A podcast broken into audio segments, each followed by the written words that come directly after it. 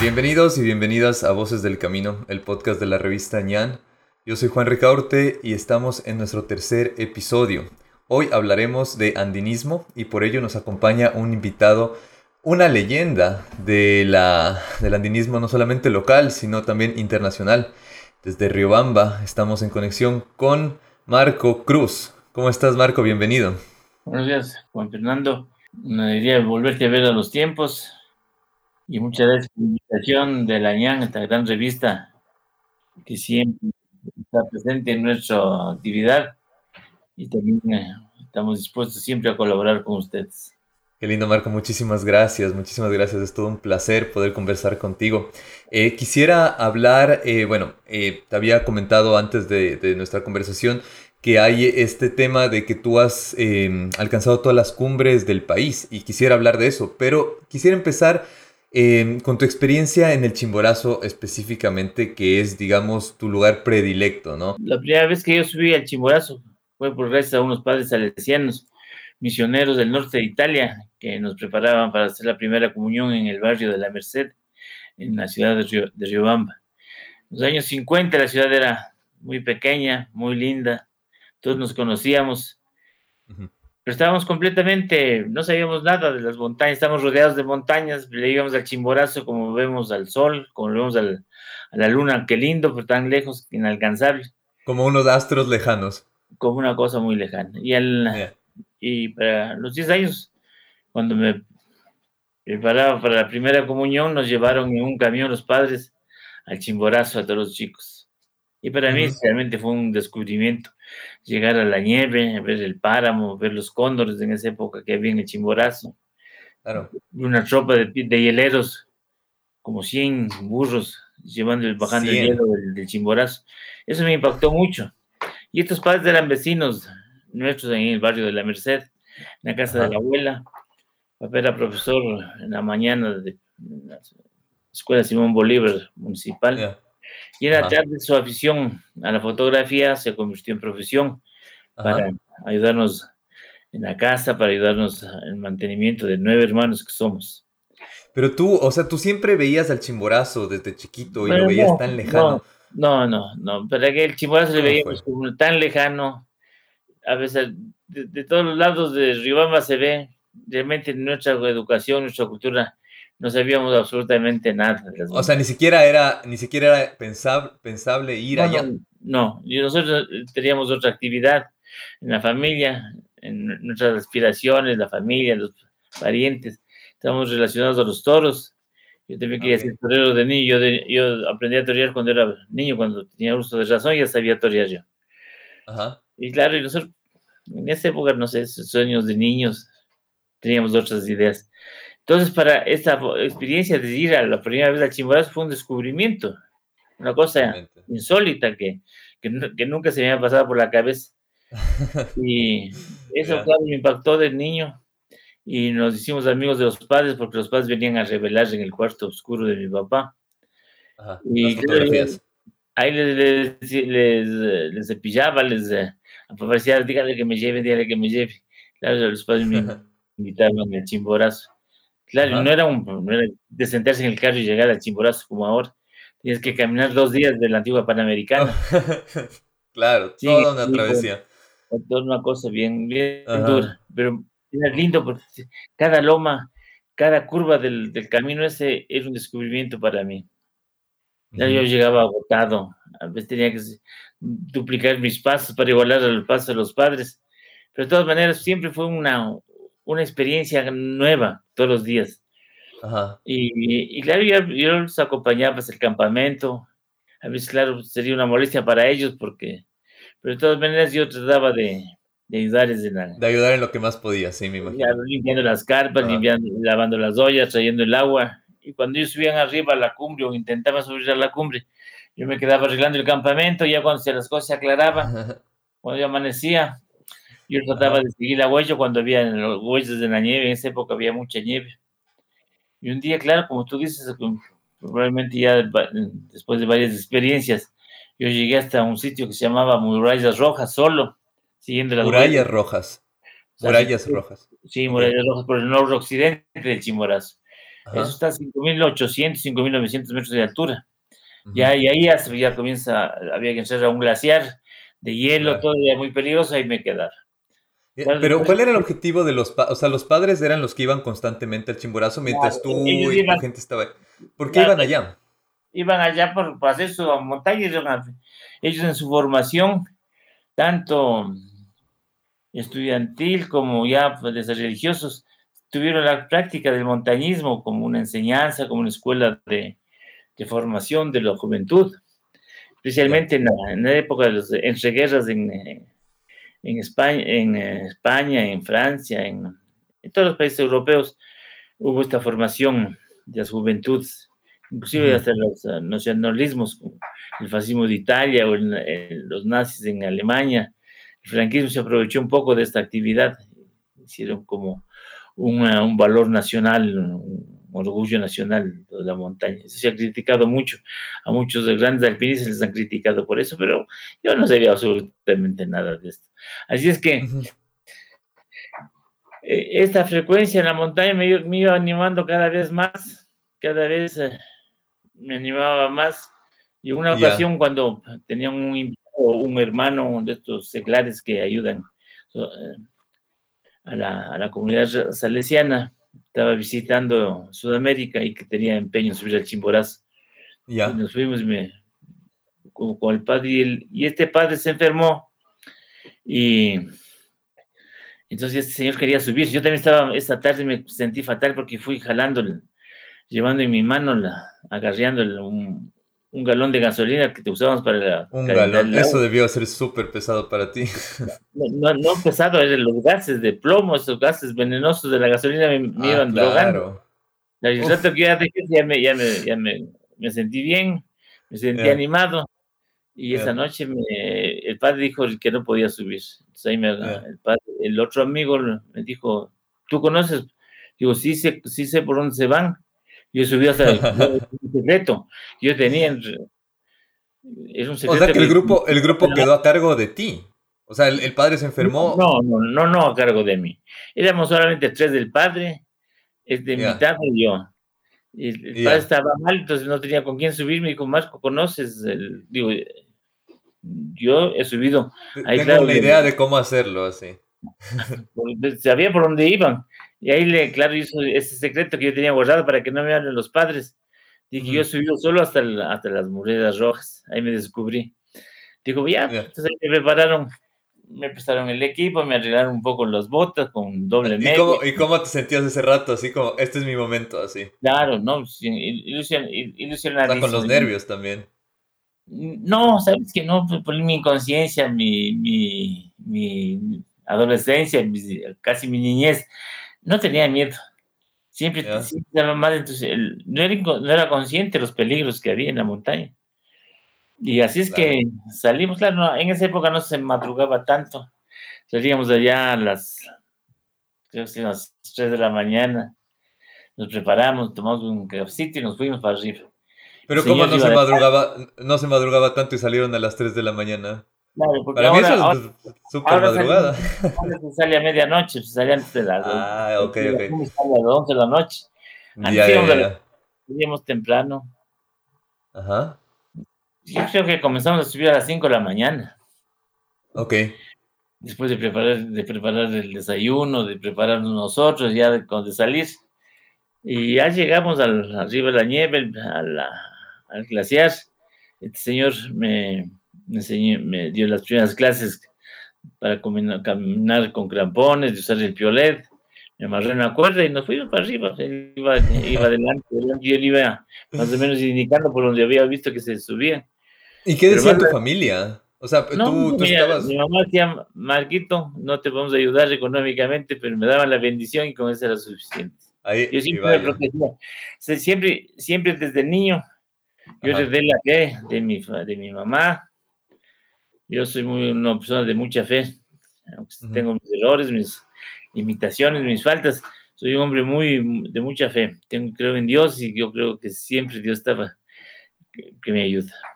Que me ayuda y está presente. Entonces, Para todas tus travesías seguramente te ayudó. El apoyo espiritual, entonces, pues, sí, la bendición de mi mamá no, estaba protegido yo. Y así es que, claro, como te digo, que no, no salíamos muy temprano de los campamentos. Ya nos cogió la luz, ya nos cogió el sol, ya se ablandó la nieve y el, el señor se enterraba en la nieve, ya pasamos la parte de los 6.000 metros. Era una ladera larguísima por esa ruta. Por esa ruta. Y el señor me dijo, Marco, venga, tú, venga adelante. Claro, como era muy flaquito, pequeño, me iba, me iba sin enterrarme. Llegamos, ya tarde a mediodía a la cumbre, la Ventimilla, que es la segunda cumbre. Y de ahí todavía falta casi un kilómetro para cruzar a la más alta. Y este señor dijo, Marco, ya es un poco tarde, regresemos. Digo, no, no, vamos nomás, vamos, vamos nomás, yo estaba entusiasmado. Y ahí, ahí nomás, ahí nomás, Claro, la oportunidad de subir, así que... Ya estabas ahí, ya... a las dos de la tarde llegamos. Ajá. En un día increíble, despejado. O sea, ¿te acuerdas del día? O sea, ¿te acuerdas así, el, todo el escenario? El escenario, esos recuerdos nunca me podré olvidar. Y eso marcaron mi vida. Cuando yo bajé, dije, esto es mi vida. Verse encima de... No había un sitio más alto que nosotros. Todo estaba nuestros pies todo lo que, todo lo que no había sentido hasta, esa, hasta los 13 años se juntaron en ese día maravilloso. Ah, y, el, y este, cuando bajamos, claro, pues yo vine contento, le contaba a papás, me las fotografías, todo el mundo estaba muy contento. Yo más que nada. Y este padre me, mandó a regalar no, no, cuéntame, cuéntame. Eh, te, mandaron a regalar qué? Me mandaron a regalar un libro sobre la técnica del montañismo del club alpino italiano, que hasta ahora lo conservo, y una novela de la historia de un guía que se cita por un guía, un guía escritor que se llama Frison Roche, se llama la novela, se llama el, primero de la cuerda, la historia de un guía. ¿Ya? Yo, yo, papá me regaló un diccionario de francés y yo traté de leerme letra por letra. No entendí nada, pero me la historia del guía. Yo dije, yo quiero ser como este. Y sabes que después de la primera vez, la segunda vez, la tercera vez estuve con los padres, pero yo dentro de poco me, convertí no en el guía, porque no, no, tenía capacidad, no tenía la técnica, nada, pero el conocedor del camino. Entonces, la ya sabías por dónde ir, la gente ya sabía que tú sabías. Los pocos gringos que llegaban, los gringos ya eran, los extranjeros que venían a Riobamba, clarísimos que preguntaban ir al Chimborazo, me decían el Marco Cruz. Claro, yo tenía una hombre de, de 15, 16 años que no conocía, que no tenía edad, eh, edad para tomar mis propias decisiones. y cuando te veían, han de haber pensado, chuta, o sea, es, un niño, literalmente. ¿Cómo nos va a llevar? Hablaba, el, el, señor este dueño de, hasta ahora me acuerdo, el señor Arroyo era dueño del, del Hotel Metropolitano, el único buen hotel que había en esa época, en la estación de ferrocarril de Riobamba Nadie me conocía, iba a hablar con papá. Y decía, Marco, acompáñalos a los gringos. Probablemente querían una propina, a mí me regalaban alguna cosa y estaban feliz de la vida. Y me iba a la pública cada vez que podía, entonces poco a poco fui aprendiendo. Me regalaban un equipo, me regalaban otra cosa. Y ahí empezó a desarrollarse, digamos, tu, tu, tu, tu pasión, tu carrera, tu, tu conexión.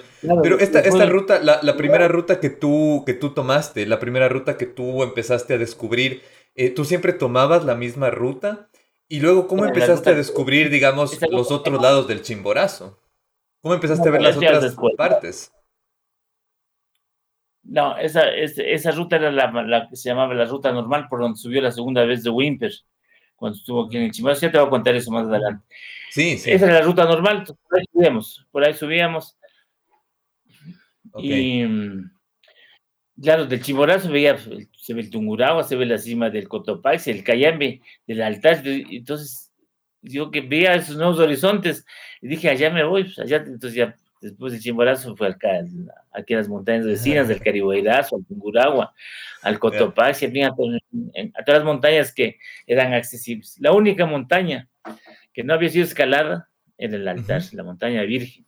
¿Que no había sido escalada? ¿Te refieres por la gente de, de Ecuador o Nunca había sido nada, nada, nadie, ni extranjeros, nadie era la montaña virgen, nadie había Porque yo he estado en el, en el altar, te digo, y veo para allá arriba y me parece increíble que la gente lo suba. A mí, ¿me entiendes? En este tiempo, no me imagino hace 60 años la gente, o sea, para mí es una cumbre complicada. En el, colegio, en el colegio Maldonado, para poder subir a la, a la cumbre con más independencia, eh, fundé un curso con los, fundé en el colegio Maldonado con los compañeros del club Los Águilas se llamaba. Aquí la, en esa época el batallón Febres Cordero nos prestó unas carpas, nos prestó un equipo. Y con eso salíamos a la montaña y fuimos muchas veces a explorar el altar. Y ahí subimos un pico, un pico, uno de los picos accesibles, que más tarde se llamó Carmelo, a un indígena que se le salvó la vida a dos compañeros, un hombre, un extraordinario indígena, que era el, vaquero de Inguisay. Entonces, en, honor a ese, ese Carmelo Useñas indígena vaquero de Inguisay, le pusimos el nombre de, de ese pico.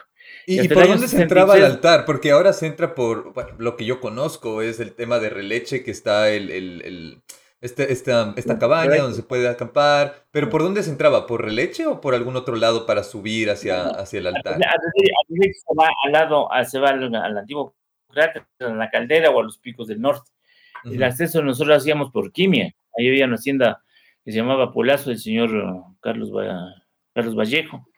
Ya. Ahora es una parroquia, está haciendo el cantón uh, Penip. Ya. Y nosotros íbamos por allí, pero caminábamos desde Quimia.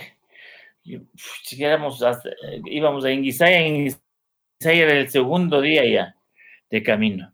Ya. Ahora hay carretera eh, a la Inguisaya, la Bocatome. De ahí era otro día más a, un, a, unas, a unos uh, refugios naturales formados por unas, unas como cuevas que se llama el Tiaco Chico, ahí, ahí acampábamos, no teníamos carpes, dormíamos así al raso, debajo de la, de la roca. De ahí salíamos a los picos, a, los glaciares, a las lagunas verdes, la estrellada, la azul, la pintada. Todo eso fuimos explorando poco a poco. ¿Cómo es subir a, un lugar por primera vez? Es decir, yo no, no sabía eso, no sabía que tú fuiste la primera persona que subió al altar. Y, no, no, no, no, no, déjame contar. contar. Entonces, nosotros fuimos a explorar, ya conocíamos el acceso, subimos algunos picos, etcétera. Cuando en el año 63 vienen por los mismos padres eh, salesianos del, me llama el padre Martín y me acuerdo, me dice, Marco, vienen unos paisanos míos a subir el altar, a, intentar a subir el altar. Llévales, tú ya conoces el camino, llévales si esa es tu oportunidad, puedas subir con ellos a la cumbre. Y yo, yo sin pensar, fíjate, me fui, yo, yo estaba en el sexto curso del Colegio Maldonado. Eh, para graduarse, en época de graduaciones, en el mes de julio, te daban ocho días que se llamaba estudios libres. Ya. Yo, yo no me dediqué a estudiar, pero claro, me fui con los italianos al, al altar. Mis acompañantes campamento. tú dejaste todo atrás. Tú dejaste todo atrás para irte a explorar lo que era tu pasión. Ya. pero cuando llegamos allá, yo hice todo, les, les, les, acompañé, les, les guié hasta el campamento, donde yo conocía muy bien, pero no me dejaron subir. Dijeron, no, Marco, no tienes de equipo y es una expedición nuestra y no, no, nada. Yo me puse, les rogué, les lloré, me puse bravo y, y no me llevaron. Y me bajé muerto de la pena, muerto de las iras. Y peor todavía cuando ya me enteré de que ellos fueron los primeros en subir al, al Pico Obispo. Ellos subieron el 7 de julio del año 63. Para mí fue realmente una pena muy grande. Claro, y ahora me doy cuenta de que no estaba en capacidad, no tenía el equipo. Pero ese, a lo que te dijeron sí tenía, sí tenía su lógica y su razón de ser. Claro, claro. Y yo volví allá, recogí las, saqué unos pitones que dejaron una roca. y eso mandé, mandamos a hacer en chambo, mi papá me ayudó, eh, ahí ha hecho mano. Y cinco meses después, con dos amigos de Nuevos Horizontes, Rómulo Pazmiño y Luis Salazar, repetimos la ascensión. Fuimos los primeros ecuatorianos en subir al pico más alto del altar del obispo. Ya. Y claro, los italianos subieron al, altar y uh, estuvieron a mediodía y a tarde estuvieron tomando el cafecito del té en la tarde. Nosotros recién llegamos a las seis de la tarde a la cumbre. Nos, nos, nos, ya nos cogió la noche y pasé y pasé esa noche colgado en la cumbre del altar con mis dos amigos cantando. ¿Pero a qué te refieres colgado? Colgado, colgado, de cuerdas, amarrados. Pues, es un pico que está en el aire. Ah, un poquito más abajo de la cumbre, ahí pasamos la noche. No pudimos regresar. Y ahora esa, esa viva que se llama, esa, esa de dormir en la intemperie, de, pasar las, las horas de intemperie. Ajá. Son momentos tan duros de frío, ya no teníamos equipo, estábamos mojados, helados, con hambre. Pero ahora, yo desde ahí estaba nevando hasta las nueve de la noche, cayó nieve, nos empapamos. Wow. Después ya bajó la, bajó la temperatura, se despejó y veía unos cuatro lucecitas en el valle de, en el valle que era la ciudad de Riobamba. ¿Sí? ¿Cuántas veces yo no había soñado desde esas, desde esas luces que veía en el valle? Veía la cumbre del altar y soñaba que algún día. Y ahora veía al revés. Desde la cumbre del altar veía, veía ese valle, ese, oscuro valle de Riobamba. Ahorita que me, que, me, que me cuentas el tema de, de, claro, o sea, de la nieve, del peligro que también implica, ya quiero retomar el tema eh, otra vez de, tus primeras experiencias y, tu conexión con el andinismo, pero quisiera mover un poquito de tema y saber cuáles han sido algunas experiencias de peligro. O sea, ya sea en el Chimborazo o en otro, o en otro, eh, en, otro volcán, en otra montaña, que tú hayas realmente tenido situaciones peligrosas. ¿Puedes contarme una historia eh, con respecto a, eso? Es que la, el montañismo es una actividad de riesgo, de mucho riesgo. Hay peligros objetivos, un rayo, una tormenta, una avalancha, una caída de piedras. Esas cosas están ahí. Sí. Tú por la experiencia, el conocimiento, puedes más o menos evitar, pero no puedes controlar. Hay otros peligros que son los subjetivos que dependen de ti, de la preparación, del equipo, del ánimo tuyo, de tomar una buena decisión. Entonces todo eso se conjuga y, siempre, siempre uno está, y parte del atractivo es precisamente el riesgo, ¿no? No es que uno va, quiere, va a la montaña a querer morir, no, no. para nada. La, actividad de la montaña es para vivir, para vivir intensamente. Y, claro, eh, he tenido algunos accidentes, he tenido varios, varios momentos muy difíciles, uno de los más difíciles que he tenido es cuando me, cogió una avalancha, pero ya mucho más tarde, cuando yo ya trabajaba como guía profesional. Me cayó una avalancha y estuve enterrado más, de una hora. Ya estaba muerto, yo ya, me vi desdoblado, yo me veía, yo me veía desde afuera. Me veía, decía, pobre Marquito, que ya se quedó ahí. Porque eso es una reacción psicológica del Pero realmente, o sea, realmente tu, cuerpo ya te dijo, o sea, hasta aquí, y tú realmente te, sentiste esta despersonificación, digamos así. Yo estaba, inconsciente, yo, yo no, porque si eres consciente que estás enterrado, te mueres. Yo me vi desde afuera, todas esas cosas tan violentas. Claro, probablemente había una cámara de aire, alguna, un hueco que, que estaba, por unas placas que se cayeron Sí. me atropellaron a mí, me llevaron. Me quedé debajo, me enredé en las cuerdas. Y ahí perdí el conocimiento hasta cuando yo oí las, las bullas de que me golpeaban, me sacaban. Me sacaban por, por siendo la cuerda. Pero yo ese tiempo que, que me acuerdo de, de, haber estado adentro ahí hasta que me sacaron, yo me veía desde afuera, desdoblado. Pero sí, mucho más adelante. ¿Cuántas veces? ¿Y eso, ¿Y eso dónde pasó? ¿Eso dónde pasó? Tú dijiste que estabas además con un grupo de, de, de, personas, estabas guiando. ¿Qué pasó con el resto del equipo? ¿Dónde estabas? Nada, no, era, subíamos una madrugada al Cotopaxi y, y en la última ah, parte es muy pendiente, ya pasando ya Nasach y, y en, realidad, estaba muy húmedo, estaban malas condiciones el, clima estaba muy bueno, estaba, estaba clarito, estaba despejado, y, pero la última pendiente estaba ya muy peligrosa y yo les dije, lo momento, pero hay como subir y nos dimos la vuelta. Nos dimos la vuelta y ya aceptaron todos bajar. Y nos dimos la vuelta para bajar. Y en eso un chico sin experiencia que cuidaba el refugio del, del Cotopaxi estaba subiendo con, con otro señor, un, otro visitante, que le dio una propina y estaba Entonces, toda la madrugada había venido atrás nuestro. Y la última vez se pasó. Entonces, unos dos americanos con, del grupo me dicen a mí, pues mira, fíjate, ese que no es ni profesional, se está yendo por... Y me, me impresionaron.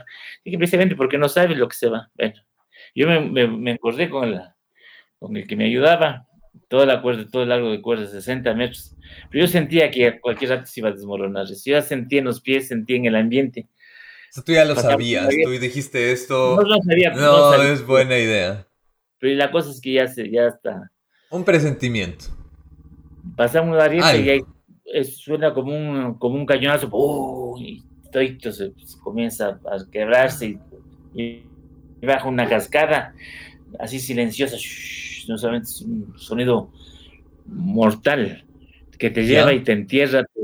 y ahí me quedé. Y de esas experiencias he tenido, yo estoy más, he estado en cinco avalanches en mi vida. Esa fue la, la peor porque me quedé enterrado. Los demás te echan para abajo, te quedan, te botan y, me salvaron. Y, debe ser terrible, porque yo he visto esas caídas que son en la montaña, por ejemplo, con las personas que están haciendo esquí o que están haciendo snowboard, se caen y se van, se van, se van, se van, y son unas caídas larguísimas, debe ser muy intenso, ¿no? Hay una avalancha que nos cogió a un grupo grande. Nos llevó media montaña abajo. Era terrible, no se acababa nunca. Nos, sacó del hielo y seguía la, seguía la avalancha. No esta vez, en otra. Ya te digo que en cinco ocasiones está. Ya, ya. Y es, por la actividad del riesgo que corres. Yo como guía, como guía profesional, he subido tantas veces a las montañas y por ahí mismo ya sabía, conocía. Y, tú me preguntabas si tenía miedo cuando subía al chimborazo con los padres cuando era, tenía 13 años. No tenía miedo. no sabías que habían peligros, exacto. Ahora, ahora, después de tantos años, ahora me da más miedo la montaña. mucho más. Porque sabes que estás jugando el tipo y estás, y, más que nada con clientes también estás responsable, estás... Ah, es responsable, tienes que tomar la decisión. cuidando a otras personas también, claro, claro que sí. Y ahora, bueno, eh, tú que has subido el chimborazo más de, más de mil veces, leo por ahí, en todo lado, más de mil veces, más de mil veces.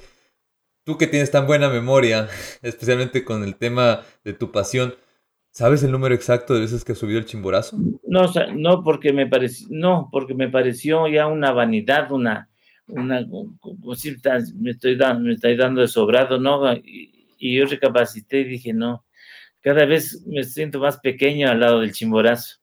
Cada vez depende de muchas cosas, de la suerte, del, destino, de Dios, de, muchas cosas. Y dije, no, no, voy a dejar de contar. Yo dejé de contar cuando cumplí mil veces. Con, tengo con, con, señales, con fechas, con nombres, con todo. Yo, es que yo tengo relación con el, con el chimborazo ya 63 años.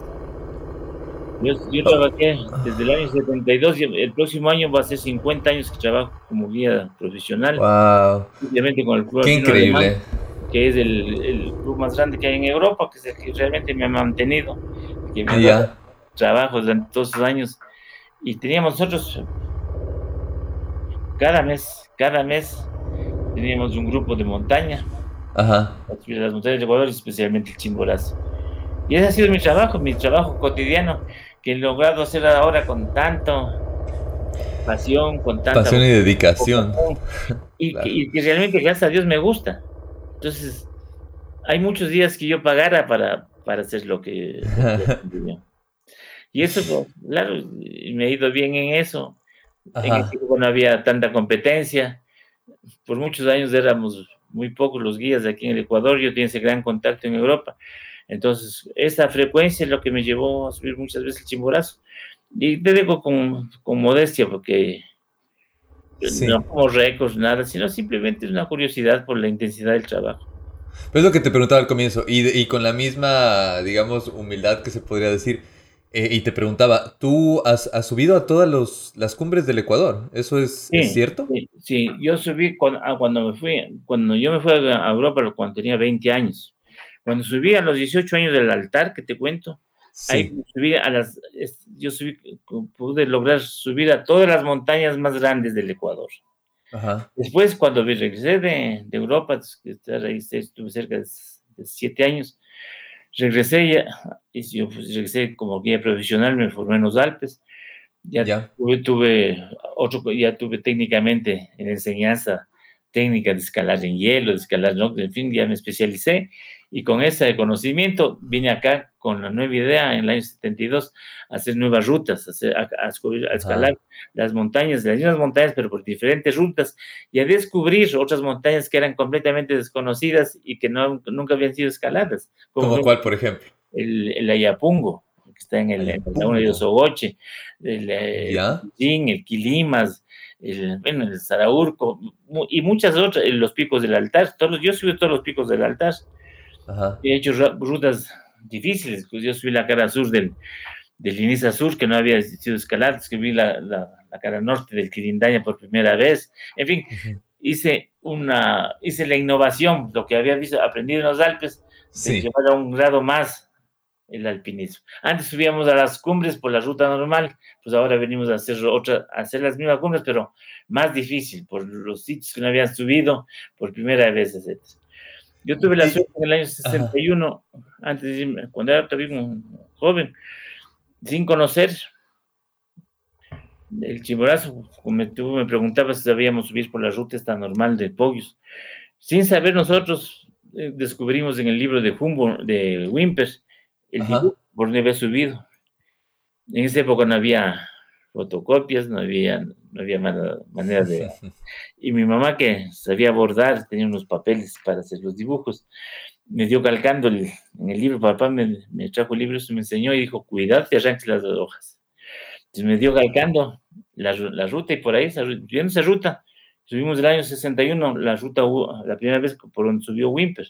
Por ejemplo, eso no sabíamos nosotros, fuimos los primeros en repetir. Después yo me enteré que es una, que es una, como te digo, es una, un logro el repetir una, ascensión. ¿Y qué tan distinto fue eh, en la época que tú estabas haciendo tus primeras expediciones con el Chimborazo? con, digamos, las primeras misiones geodésicas, en este caso, como dices, o sea, o, eh, bueno, Humboldt, Bonpland, ¿cómo eran esas expediciones? ¿Eran muy, muy distintas? El, el, el, alpinismo comienza en 1800, en 1786 con la conquista del Monte Blanco. Un científico aficionado. ¿Dónde es el Monte Blanco? en, la, en, la, montaña más alta de Europa Occidental, entre, Francia e Italia. Mont Blanc. El Mont Blanc. Ya, ok. Mont Blanc en francés. Él, le dio una recompensa a quien subiera primero a la, cumbre del, Mont Blanc. Subió un doctor Pacar y un, y un campesino, un cazador de gamuzas, subían a la montaña a coger los cristales para vender, para, para adornos. Ajá, un tema de comercio, ¿no? Bien. Claro, eran campesinos, eran cazadores y subieron a la cumbre del Mont Blanc. Y así se inició esta pasión de la pasión del montañismo, subir, que muchas, a través de las épocas se han ido mm, describiendo como 200 años de soledad, la conquista de lo inútil, en fin, que realmente esta pasión de subir a la montaña, mm, no con un fin científico, no con un fin comercial, no con un fin material. De descubrir nuevos lugares, nuevos horizontes. Simplemente por el afán de subir, de ascender de subir a las montañas, de ascender uno mismo, de subirse encima de uno de todos los complejos, de todas las limitaciones y de llegar a lo más alto. Ese es el fundamento más lindo, más puro del montañismo. ¿Y tú has subido al Mont Blanc? Claro, yo, yo, yo viví muchos años ahí en los Alpes. Yo hice un curso de guías de montaña. Yo primero me fui a los 20 años, yo, pues, así comienza la historia. Yo me fui al Chimborazo con una expedición catalán eran los primeros españoles que, que subían al Chimborazo por recomendación de nuestro gran amigo, el padre Rivas, fundador, uno de los fundadores del, del ascensionismo del Colegio San Gabriel. Él siempre me, un, gran, un gran cariño, un gran afecto, y me llamaba para acompañarles a los chicos del San Gabriel, que realmente es un ejemplo. La montaña es una, una formación de vida todos sus amigos, todos sus conocidos, estos chicos son gran, buenos profesionales, buenos, buenos ciudadanos, buenos padres de familia, honrados, porque la montaña te enseña a ser buena gente. Y Paz Rivas me, me, recomendó a unos italianos, a unos catalanes, subimos al, con el chimborazo, los primeros españoles que subieron al chimborazo conmigo. Y me dijeron, yo ya trabajaba ahí. Yo cuando acabé el colegio no pude estudiar la universidad, aquí en Riobamba no había universidades como te cuento que yo subí al altar cuando era una semana antes de dar el grado de bachiller, yo no, yo no pude, yo no tenía posibilidades económicas. A lo mejor tampoco no sabía lo que era entrar a una universidad. Yo me dediqué a trabajar, hice un curso de en la misión andina de polivalente, que daban para trabajar en un lindo proyecto internacional que era para el desarrollo de los y ayuda a los indígenas de altura. Ajá. Ahí trabajé, haciendo con polivalente, pues, trabajábamos en todo, nos dieron cursos de chofer, hacíamos letrinas, hacíamos pozos de agua, hacíamos visitas médicas, en fin, de, todo. un poco. Y lo de bachiller, tú no sabes poner un clavo. Entonces, y, tuve la suerte de que más ahora? los jefes, los jefes de ahí me ayudaban, me daban permiso cuando decían, señor, había un doctor, una buena persona que doctor Andrade, dame un permiso al chimborazo con unos hijos, ándate, ándate, decía. Vienen unos japoneses y me van a, me van a llevar al taxi, ándate nomás, ándate nomás, que no te pase nada. Entonces eso me ayudó. Alguna vez viene el padre Rivas, me llama, dice, Marco, hay unos catalanes que quieren ir al, al Chimborazo, les acompaña, sí. Y me fue acompañando, fuimos a la cumbre, eran los primeros eh, españoles que subieron al Chimborazo. ¿Ya? Y ellos me dijeron, pues cuando quieras, cuando quieras allá, estamos a las órdenes, vete, ahí puedes aprender a escalar, puedes hacerte guía, etcétera, y bla, bla, bla. Claro, yo, yo, mi sueño era llegar a, a los Alpes, conocer los Alpes, esas cosas, esas revistas, los libros que veía. Yo desde cuando me veía, me vestía mi mamá como era, era modista, era tenía esta, esta, este título de corte y confección, era costurera. Me hacía las ropas viendo las revistas, yo me, vestía de, con ropa bávara desde cuando era guagua, no sabía ni cómo era. Entonces yo fui, un día dejé la misión andina, con mucha pena porque era un lindo trabajo. Y además que era una buena, podía de esa manera ayudar a mi familia. También un apoyo económico. Me en un barco, en un barco bananero, me fui a, a, Barcelona y dije, aquí estoy. y me ayudaron, me orientaron. Yo, tuve una época muy dura ahí para trabajar. Ajá. En España estaba saliendo de la guerra, de la posguerra. ¿Y esa era la primera vez que, que, salías eh, hacia Europa? Ahí, salías también del, en España, país. Ahí en España, con esos catalanes, con, con la Federación de Montaña yeah. española, pude, pude realmente aprender técnicamente la, escalada, la, escalada en hielo, toda la teoría, la técnica de montaña. Porque aquí, lo que yo aprendí aquí era por, por ese libro que me mandó el italiano. Uh, subíamos unas rocas aquí cerca de Riobamba, en el, en el Cachaguay, y, y lo, lo, que aprendíamos de los, de los compatriotas. Pero allá en, en, España sí hay unas, unas grandes rocas, unos grandes macizos que se llaman el Montserrat cerca de Barcelona, los Pirineos, el Pedraforca en, en Madrid, está la Pedrita. ¿Y cuál es la elevación más alta allá en, en España? En, España yo subí desde el Teide, que es, es un volcán que está en Tenerife, pero, y en el continente es el Aneto, que está en los Pirineos, entre Francia y España. Y te cuento, una vez, y en España, yo tuve la suerte de, de estudiar turismo. En una escuela, no es de la universidad, no, es un estudio superior, en una escuela técnica que dependía del ministerio. Entonces, yo relacioné esa cosa del, del, del montañismo con el turismo, pensando en algún momento orientarme. Claro, como mezclar ambas cosas. me metí en esa escuela, el primer año duro, duro. Yo, yo, tenía que, en las madrugadas tenía que descargar pescado en la, plaza de Legazpi para ganarme lo, necesario para sobrevivir ese día. El día que no, cargar, no descargar el pescado no tenía para comer o no pagar la pensión. Difícil entonces estaba ya.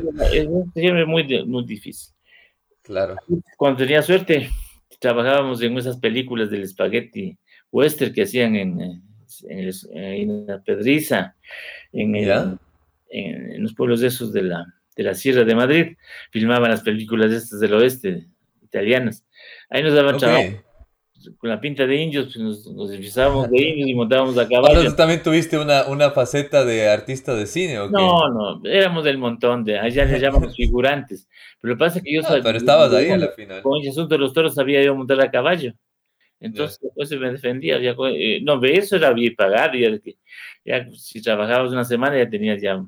Pero era más por la, por la pinta, por la, por la apariencia. Y decían, ah, bueno, queremos que esté ahí. es que no se busca la vida. Pero era bien y ese verano me fui al, al, al Pirineo a hacer unas prácticas que te mandaban. El, el, Ministerio de Turismo tenía unos paradores, una red de paradores nacionales. Y toda la gente se enchufaba, los que tenían becas se, se iban a los sitios más, más lindos, ¿no? de, de mayor fiesta, de mayor moda. Y el sitio, eh, y habría un parador en el, en el Valle de Pineta, al pie del Monte Perdido, que nadie se había publicado. Y yo pues, aprendí que yo me quiero ir allá, y dije, ya, ándate nomás, pues, ya, ya has aceptado. Pero me fui haciendo autostop, en fin. Y ahí, hice, así, bueno, en esa época muy buena gente en España. En España la gente es buena. me vieron, me dieron oportunidad, dije que me gustaba la montaña. Y entonces, el fin de semana había mucha gente que venía de Francia, que estaba muy cerquita, a tomar vino, a comer los platos ricos españoles. Pero la paella. La paella, todas las cosas. Entre semana no había gente, entonces hay tres días que, pues, anda, tenés, cuidado, que, que no te caigas, que no te pierdas. A ti todos te decían eso. O sea, tú te ibas a tus expediciones y todos, desde, tu mami hasta toda la gente era como, bueno, anda, pero cuídate. Claro. Así es como más o menos te decían. hasta ahora me acuerdo, don Juan Gianello se llamaba el, el director de separador. Digo, me quiero ya, si ándate, tendrás cuidado. me preparaban buenos sándwiches de jamón, de queso, una, me daban vinito y ya del, y me, fue al, claro, y aquí teníamos experiencia, yo había subido ya al Huascarán, había estado en el Chimborazo, y fui al, Perú, y, vi la montaña y, vi una linda ruta solo y me subí la cara norte del Monte Perdido. Pero, ¿y, con quién estabas? Solito, solito, bla, bla, bla. Y, ah. cuando bajé la gente me tocaba pensando que, que era alguna cosa, una estrella de una estrella del alpinismo. Y eso me ayudó. ya eras estrella de cine, estrella del, deporte. Y este señor, este señor, pues ya le conté, pues, eh, que era una buena persona, le conté las necesidades que pasaba en Madrid y me dice, mi mamá es también es administradora de un, de un parador en Villa Castina, en un palacio donde tuvo estuvo recluida la Juana la Loca, la, mujer de Carlos V. Es un parador maravilloso, dice mi mamá, es muy amiga del ministro de, Turismo en época de Franco, que se llamaba Fragui ah, Franco, ok. Me dio, me dio, una tarjeta de recomendación y dijo, anda, yo, yo voy a pedir a mamá que te, que te recomiende. Y en verdad, eso fue la, la suerte mía, eso me cambió la vida. O sea, ¿tú conociste a, gente del gobierno de Franco? Claro, le conocí, pues, no conocí, o sea, le, llevé al señor Iván después de pasar toda una vicisitud porque no me dejaban pasar, hasta cuando ya, ya se iba acabando las, de regreso a Madrid, se iba acabando el plazo. Claro, y me decía, fíjate, de Riobamba, no sabía ni saludar yo. No, no, no, no puedes pasar, vente mañana, vente mañana, bueno, mañana, mañana, mañana, pero ya se, ya se acababa el tiempo. Y, y, ahí le vi venir al ministro, y le dije, señor ministro, tengo una, una tarjeta del señor Gianello. Al oír el nombre del señor Gianello, se dio ¿qué, qué, qué pasa? Digo, ¿sabe que tengo esta tarjetita? Dice, ¿qué te puedo ayudar? Le conté, nada, llamó y dijo, ya ves, y me dio una beca. Una beca para, una beca de, ay, qué bien, para, para, algún tema de, de... estudiar turismo. Claro. Y la vida. Ya, ya, tuve ya, ya para pagar mi pensión, comer bien, estudiar, viajar. O sea, todo empezó como de alguna manera a cobrar sentido alrededor del antenismo de tu actividad, ¿no? Claro, claro. Como que las cosas llegaban a ti y tú las ibas tomando y se iba desarrollando a raíz de eso. Pero gracias a Dios. Gracias a Dios, esa es la suerte que he tenido por la, por la pasión que ponía. Pues. Irme al, monte, al, Pirineo y subirme en la cara norte, del monte perdido, porque le ponía también mucha visión. ¿Y por qué Monte Perdido? ¿Tiene alguna historia el nombre? Es una de las montañas más altas, más difíciles del Pirineo. Y está perdido, en esa época está en un valle muy profundo. Ahora es un parque nacional, está el Parque Nacional de Ordesa. ¿Y qué era lo que a ti más te atraía para ir a ciertas montañas? Eh, digamos, lo, conocidas que eran, eh, el riesgo que implicaba, lo alto que eran. ¿Tú cómo decías, quiero irme acá, quiero irme acá, y empezaba a irte a esos lugares? ¿O era según la oportunidad de lo que iba pasando? Es, como, es en, el, en el mundo hay montañas de íconos.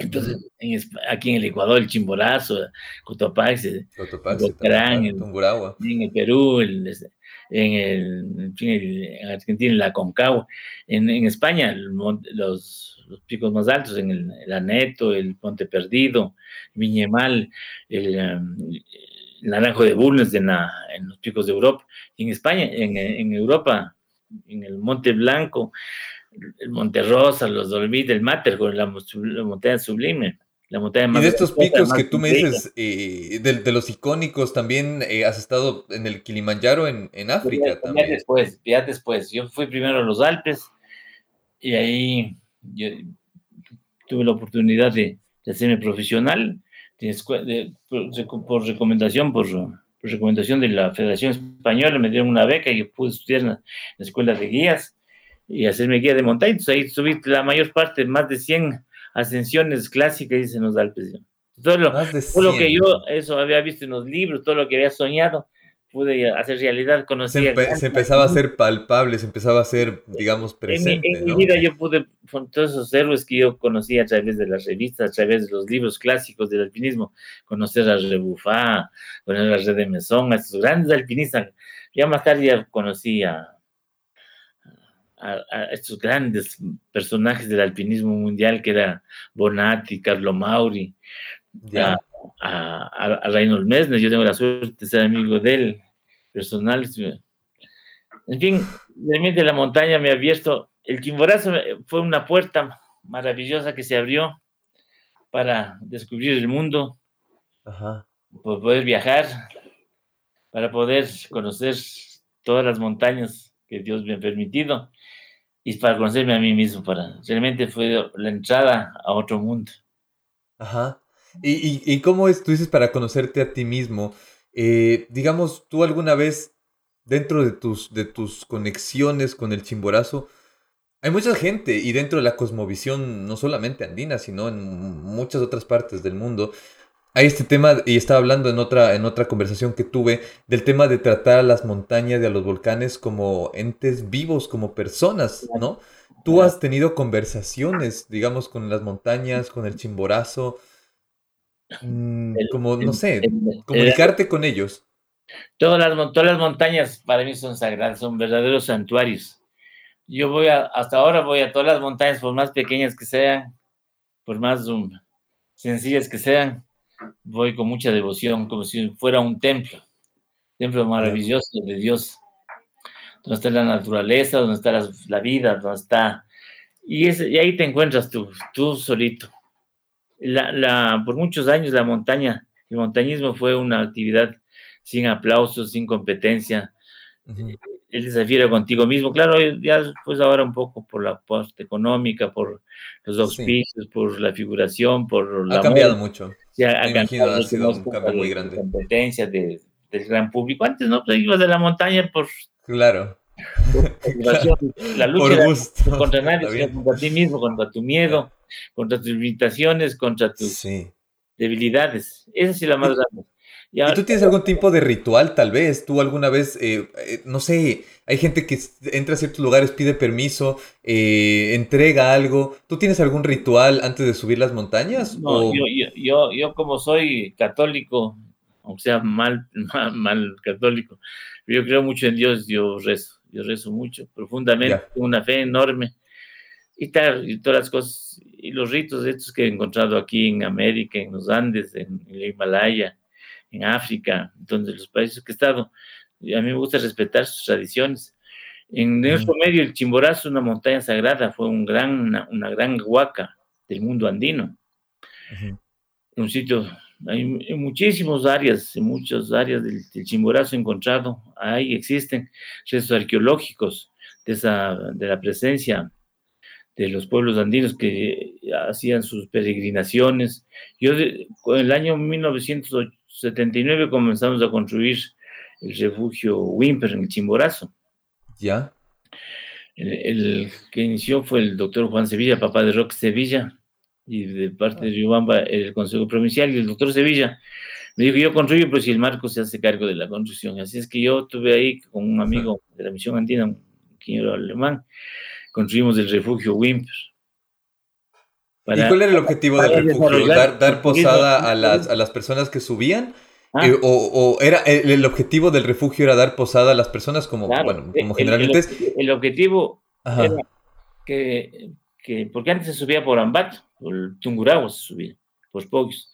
Cuando, cuando, la división de turismo que era el director el doctor Sevilla, para desarrollar el turismo, para que haya un atractivo turístico en la provincia y en el Riobamba, ya usamos el pretexto de, de, celebrar el primer aniversario de la primera ascensión de Wimper al Chimborazo, construimos el ah. refugio. Y desde ahí, toda la cantidad de gente que ha venido al Chimborazo, a la provincia de Chimborazo, Riobamba, se debe a la gestión esta del doctor Sevilla. Este, y, sigue el, refugio todavía, todavía está... desarrollado, por ahí, desarrollado, por ahí la ruta ahora normal desde el año 80. Ah, ok. Entonces, cuando construíamos el refugio, tenía muchísimo tiempo de, recorrer, de viajar, de andar por todo lado. Y un día me topé con unas ruinas, no sabía, en mi ignorancia no sabía qué era.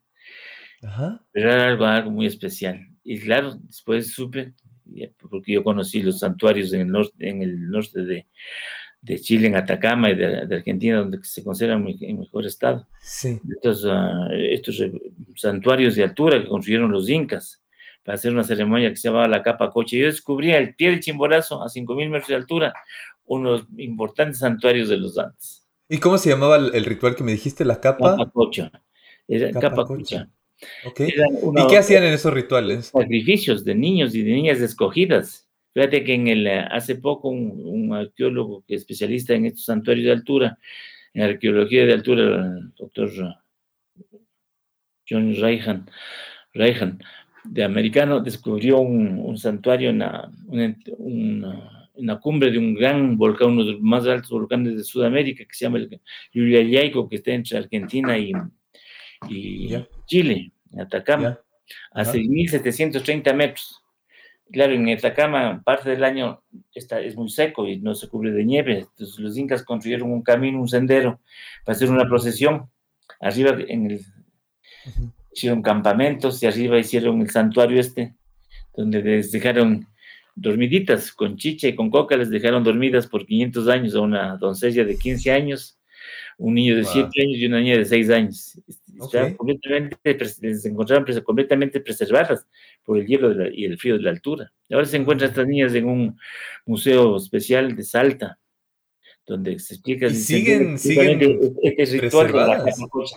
La capa coche era para, para celebrar ciertos homenajes especiales de los incas, especialmente para ofrendar a, la, a la, montaña, ¿Ya? para obtener el agua, para obtener bueno, todos los beneficios, eh, naturales. Y, dicen que probablemente estudiantes eventos um, negativos de meteorológicos como hemos tenido como el niño, la niña, donde que había grandes cambios climáticos que, que provocaban esta destrucción de los cultivos, ahí es donde que hacían estas, ah, estas ah, ceremonias para propiciar a los espíritus de Dios. Para pedir eso. Para tener mejores cosas. Y ahí ofrendieron el primero, la, uno de los objetos que, muy utilizados en estas ofrendas era la, la concha espóndilus de nuestras costas, de la costa norte tropical. O sea, lo traían desde la costa y lo llevaban hacia arriba. Claro, ahí, fíjate, llevaban en, en, lo que te cuento ahí en, Salta, en la Concao, en todos los sitios donde se han encontrado estas, estos entierros. Ahí están presente la, la, esta bivalva, el su calcífero, o el sus príncipes, que era el lorro de los dioses, era el, el tributo, era el símbolo de la sexualidad, el símbolo de la fertilidad, el símbolo del agua símbolos de la reproducción. Y la concha espóndilos también lo, usaban, bueno, la usan como, como un instrumento también, ¿no? Como un instrumento, como una La gente dice que se usa como una moneda. El sistema de la moneda no existía en los Andes. Eran, era un, era un, era un, un, bien muy, muy valioso que se usaba a larga distancia, se usaba a veces, muchas veces para cambiar, para era muy valioso, este, el, el era lo más valioso que había. Y, se han encontrado restos, eh, dentro de estos restos arqueológicos, se han encontrado restos de la concha, entonces, ¿tú los has visto? Claro, yo he encontrado en Chimborazo las conchas de estas. Yo tengo una casa ahí, la, las conchas, y hacían objetos, en el mullo, esas, las conchas de los collares, y figuritas de hombre y de mujer, la representación de la reproducción. Y, ah. estas eh, conchas espondylus eran extraídas desde California Baja hasta la costa norte del Manabí, en Salango, la isla de la Plata, eran talleres donde se comercializaba esta concha, muy apreciada en todos los Andes. Era el, símbolo del agua, el símbolo de la fertilidad. Para la qué interesante, qué interesante que sea un elemento del mar que tenía toda esta connotación andina. ¿no? ese santuario de la, que, que yo descubrí en el Chimborazo está orientado de este a oeste. Ya. Estaba eh, construido en esa época, eh, eh, los incas coincidieron con la, con la edad, de, la pequeña edad de hielo, el último enfriamiento de la Tierra, que comenzó en el siglo XVI hasta 1880, cuando llegó Wimper. Este santuario estaba, con, estaba desarrollado en una corriente de lava que habían hecho una gran terraplén habían limpiado todo y estaba de este a oeste, se veía el nacimiento del sol, hay una gran estela que se ve el, el, el Intiñán, el camino del sol, desde el nacimiento del Chimborazo, y en la tarde el, sol se oculta en el mar, se ve el mar desde ese lugar. Y de noche, el mar aparecía en un río, la Vía Láctea que llevaba a la cumbre del Chimborazo, pensaban que era un río, que traía el agua de la Cocha del gran mar al agua del Chimborazo y los apus, los espíritus del Chimborazo, distribuían a la gente. Entonces ese tenía el sentido ese de ofrendar, de hacer un tributo a, los, a sus apus. Sí. Tarea sagrada para tener beneficios especialmente del agua. Y este tema de los apus, eh, te quiero comentar con un de, un tema que habíamos conversado antes contigo. Eh, Tú me habías contado que en un momento dado fue un equipo de la National Geographic al Chimborazo como una especie de medir frecuencias sobre estos apus, sobre estos seres eh, que habitan en el Chimborazo. Eso, ¿cómo, ¿Cómo ocurrió eso? ¿Fue, ¿Fue de la manera que te estoy diciendo? ¿Fueron especialmente para eso o cómo fue esta visita? No, no, no yo de, de la National Geographic he hecho una, vino con, un geólogo de la Universidad de de Wyoming. hace dos años fuimos al Shanghái a estudiar el Shanghái, la actividad del Shanghái. Ah, pero entonces lo que yo te estoy diciendo de la actividad eh, de frecuencias eh, no eh, estudiar la, la, actividad volcánica. El Shanghái son los volcanes más, ah, más activos, más importantes que hay en el mundo, y el más activo del Ecuador. Ahí estuvimos casi un mes visitando, los, estuvimos a los, a los diferentes cráteres, estudiamos las las, las lavas, los cráteres, en fin, la edad. Después este, este mismo doctor, ya no, no, recuerdo el nombre, vino al Chimborazo con también oficial por National Geographic a medir la, a, recoger muestras como los glaciares. Fíjate, en los últimos 40 años, el Chimborazo ha perdido el 50% de la cobertura glaciar. el 50% del hielo ha desaparecido. Todas las grandes lenguas desgraciadas han desaparecido, lo mismo el volumen y la superficie. Qué pena. Entonces subimos a las partes más altas donde estaban descubiertos del hielo para tomar muestras para estudiar la formación de los tres volcanes y la edad de los tres volcanes que forman el complejo volcánico de Chimboras. ¿Y cuál es la edad? hay unos muy importantes estudios que han hecho de los volcanes en el Ecuador, gracias especialmente a las enseñanzas y a la escuela que ha formado este doctor de origen americano, americano Hall, y la esposa, la señora Patricia Mott. Ellos ah, crearon la escuela de volcanología mm. en la, en, escuela politécnica y un instituto, un instituto geofísico. Todos estos jóvenes, hombres y mujeres, han tenido muy buena enseñanza, unos buenos intercambios, porque hemos tenido la suerte en los últimos años nosotros de ser testigos de la actividad volcánica, el Pichincha, del Tungurahua por 20 años, del Reventador, del Sangay. Nosotros vivimos rodeados de, en ese sentido, de, de, belleza y de peligro, ¿no? Porque están los dos lados. Entonces, había una, una gran oportunidad de estudiar y hay muchos estudios ahora que se han hecho sobre los volcanes modernos, modernos del cuaternario. Todos, todos los volcanes, desde el Sangay hacia, hacia Colombia, forman tres líneas de volcanes, se llama el arco volcánico del Cuaternario, hay 86 volcanes. La mayor parte de esos, de esos volcanes hay muy buenas tesis y estudios que han hecho estos jóvenes y estos estudios de estos comicios internacionales. Entonces, por eso se sabe, por eso me atrevo. Yo no soy geólogo, yo soy un aventurero, un, explorador. Cosas. Y, y aprendido, sí, he tenido oportunidad, tengo muchísimo interés en aprender, siempre les digo, para desanarme un poco, en leer en todo lo que se publica de, esto. Y también acompañar, en este caso, a, las, los investigadores, a los científicos, ¿no? Hay mucha gente, hay un, yo tengo un, señor que vino a buscarme acá, un español, que no tenía pinta de loco, bien vestido, bien puesto. Quería, quería, visitar el Chimborazo. Ajá. Yo, bueno, ya, pues, yo pensé que iba, vamos, mañana, no, no, mañana tengo que estar a mediodía en el Chimborazo. Entonces le acompañaste el glaciar. Y dijo, Marco, ¿me puedes quedar? Quiero estar un momento aquí. Se quedó ahí. Después de una hora más o menos me llamaba, me llamaba, estaba en la niebla. Y dijo, sí, va. Digo, ¿quiere alguna cosa más? ¿Necesita algo más para ir a visitar, para caminar? No, no, estoy cansado, pues llévame a tu refugio, aquí el Chimborazo. Claro, yo me intrigué y le, le pregunté, ¿qué, ¿de qué se trata? ¿Qué vino? Y me dicen, no, no te puedo decir ahora, algún momento te cuento. Ya, ya tarde de noche, cuando ya pasó las horas, ya se descansó, vino ya otra vez bañado, muy bien vestido, y me dijo, ¿tienes interés para qué? Digo, claro, si usted quiere contar. Dice, yo vengo aquí porque tengo un encuentro con los ángeles, con los arcángeles que viven en el Chimboraz. Dice, claro, tú me vas a decir que estoy loco.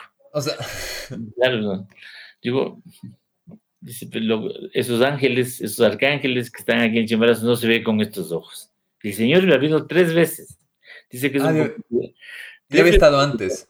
No, no, desde ahí vino tres veces más. Ah, esa fue la primera vez, ya. Y vino, y él decía que es un compositor y que tiene sus encuentros espirituales con los guardianes del Chimborazo. Y debe ser muy especial. Em, a mí me preguntó si, si, es que yo he visto algo. No, no he visto nada. Es, sí, yo siento la presencia grandiosa de Dios en todas las cosas grandes, pequeñas. Yeah. Chimborazo es un santuario, es un palacio lleno de gemas, lleno de hierro. Es lo que te iba a decir. O sea, si es que, si es que nuestros ancestros de alguna manera llevaban todos estos materiales, tenían esas ceremonias sea, hay algo. Y hay gente que puede tener esa conexión de, de, sentirlo, de escucharlo. Bueno, tú en tu caso, tú dices sentirlo. y, este, y en este caso, bueno, escucharlo. Él dices que es compositor, o sea, él, hacía música. Meditar, dice que tiene las conexiones. Y él me dijo, no se ve con estos ojos. Claro, yo, por respeto. Y no es la primera vez, mucha gente habla de los ángeles de que ven el chimborazo. Yo no he visto. Yo, también lo he escuchado, por eso te lo preguntaba. La presencia maravillosa espiritual. Claro, la presencia de Dios está en todo lado, en las cosas pequeñas, de los grandes. De noche, yo, tú, sabes que tengo ese pequeño albergue al pie del Chimborazo, en el Valle Mar, un, valle especialísimo. Al fondo de ese valle está una cueva, el Templo Machay, que es la, que es la entrada al Ucupacha, el mundo de los espíritus. Ahí también hay restos arqueológicos de la gente que iba a visitar la cueva, que ahí iba a acampar iba a pasar unos días de, romería, de visita a este sitio sagrado. Pero entonces la entrada, de, de, qué me dijiste la entrada, perdón, de los... El Ucupacha, en el mundo aníbal hay tres mundos, el, el Ucupacha, que es el, mundo de los espíritus, el Caipacha, el mundo presente, y el Jahuapacha, el mundo del cielo. Ya. La montaña es el, eje, el eje de estos mundos. Es lo que los conecta. ¿Ah? Es como lo que los conecta a los tres. Exactamente. También hay un árbol, el Kishwar, que también dicen que es, que es de esta representación. En fin, es, muy importante la, la, religiosidad del pensamiento andino.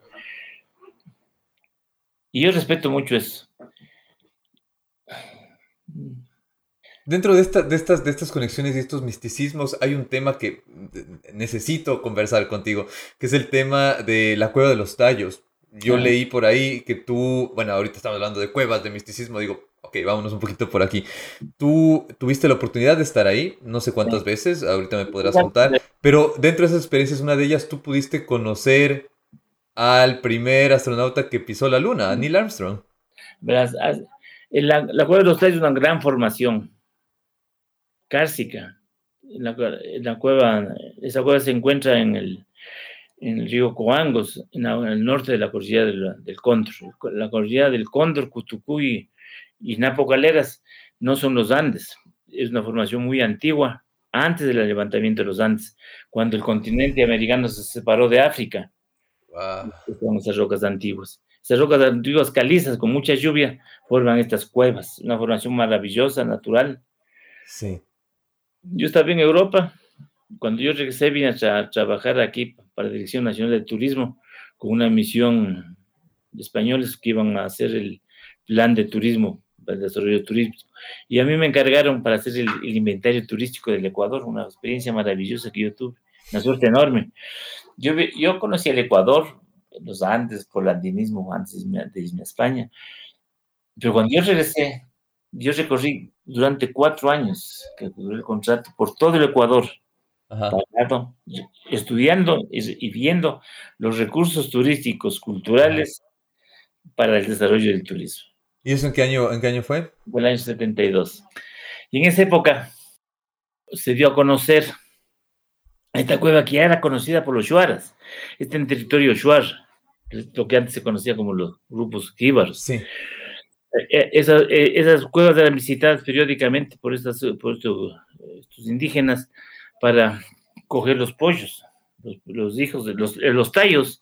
Es un ave, una, ave que vive en la oscuridad, tiene hábitos nocturnos, se llama, el nombre latino se llama este Atornis caripensis. ¿De dónde son los tallos? Porque yo había escuchado que venían de muy lejos. ¿De dónde vienen? No, no, no. Son, son del, del neotrópico de América del Sur. Ya. En, en Venezuela Cumbo ya, ya les llamó la cueva de los guácharos. Se llama guácharos, ya que se llaman tallos por, la, por el ah. sonido que hacen. Porque hacen emiten un sonido para, en el sistema de ecolocación, tienen unos, unos, unas antenas como, sí. como, como bigotes. Sí, yo lo escuchaba. Yo cuando fui, habían, estaban recién llegando y fue muy bonito porque había unos pocos, muy pocos, podría decirte un unos 10, 12 y escuchaba los sonidos ya. Entonces me puedo imaginar cómo es cuando están todos ahí. Y la gente usaba, eh, los íbaros, los shuaras, llegaban allá a coger los pollos. Los pollos en inglés llaman oil bird, pájaros aceiteros, mm. porque sacan la raza para hacer sus limpias. Y ellos comían mucha carne de cacería, de vez en cuando se hacían la limpia con eso. Y, de los, de, los, adultos usaban los, uh, los huesos muy ligeros para hacer estas pecheras, estas decoraciones. Pero ya, ya más adelante te voy a contar cuando en, con esa expedición que organizó la Universidad Católica con los uh, unos uh, ingleses, el padre Porras encontró una, un entierro dentro de la cueva de los tallos. Fíjate que tenían, ese hombre no sé si se murió ahí o le llevaron a depositar en la cueva, con cerámica del, um, de Chorrera como tenía espóndilos, cuentas de espóndilos. También ahí. Ahí, claro, como, ofrenda en la, en la, tumba. O sea, era, era conocida esta. Ah. En los años 68 hay un señor Morris de origen húngaro que dice que, que es una cosa extraña, que esto es hecho por, no es, hecho, no es una formación natural, que es hecho por extraterrestres, etcétera. Sí. Y también visita un, no visita, o oye, oye, esta noticia un, uh, un escritor uh, fantástico de estos que escriben eh, fantasías, un von que escribió, escribe un, el oro de los dioses. Y él dice que que en esa cueva hay restos de una civilización perdida, de restos de una, de una guerra de galaxias, y aquí hay saber toda la historia en, en, planchas de, unas sí, unas planchas que están en el tope, de, de, en una parte muy honda, muy metida, ¿no?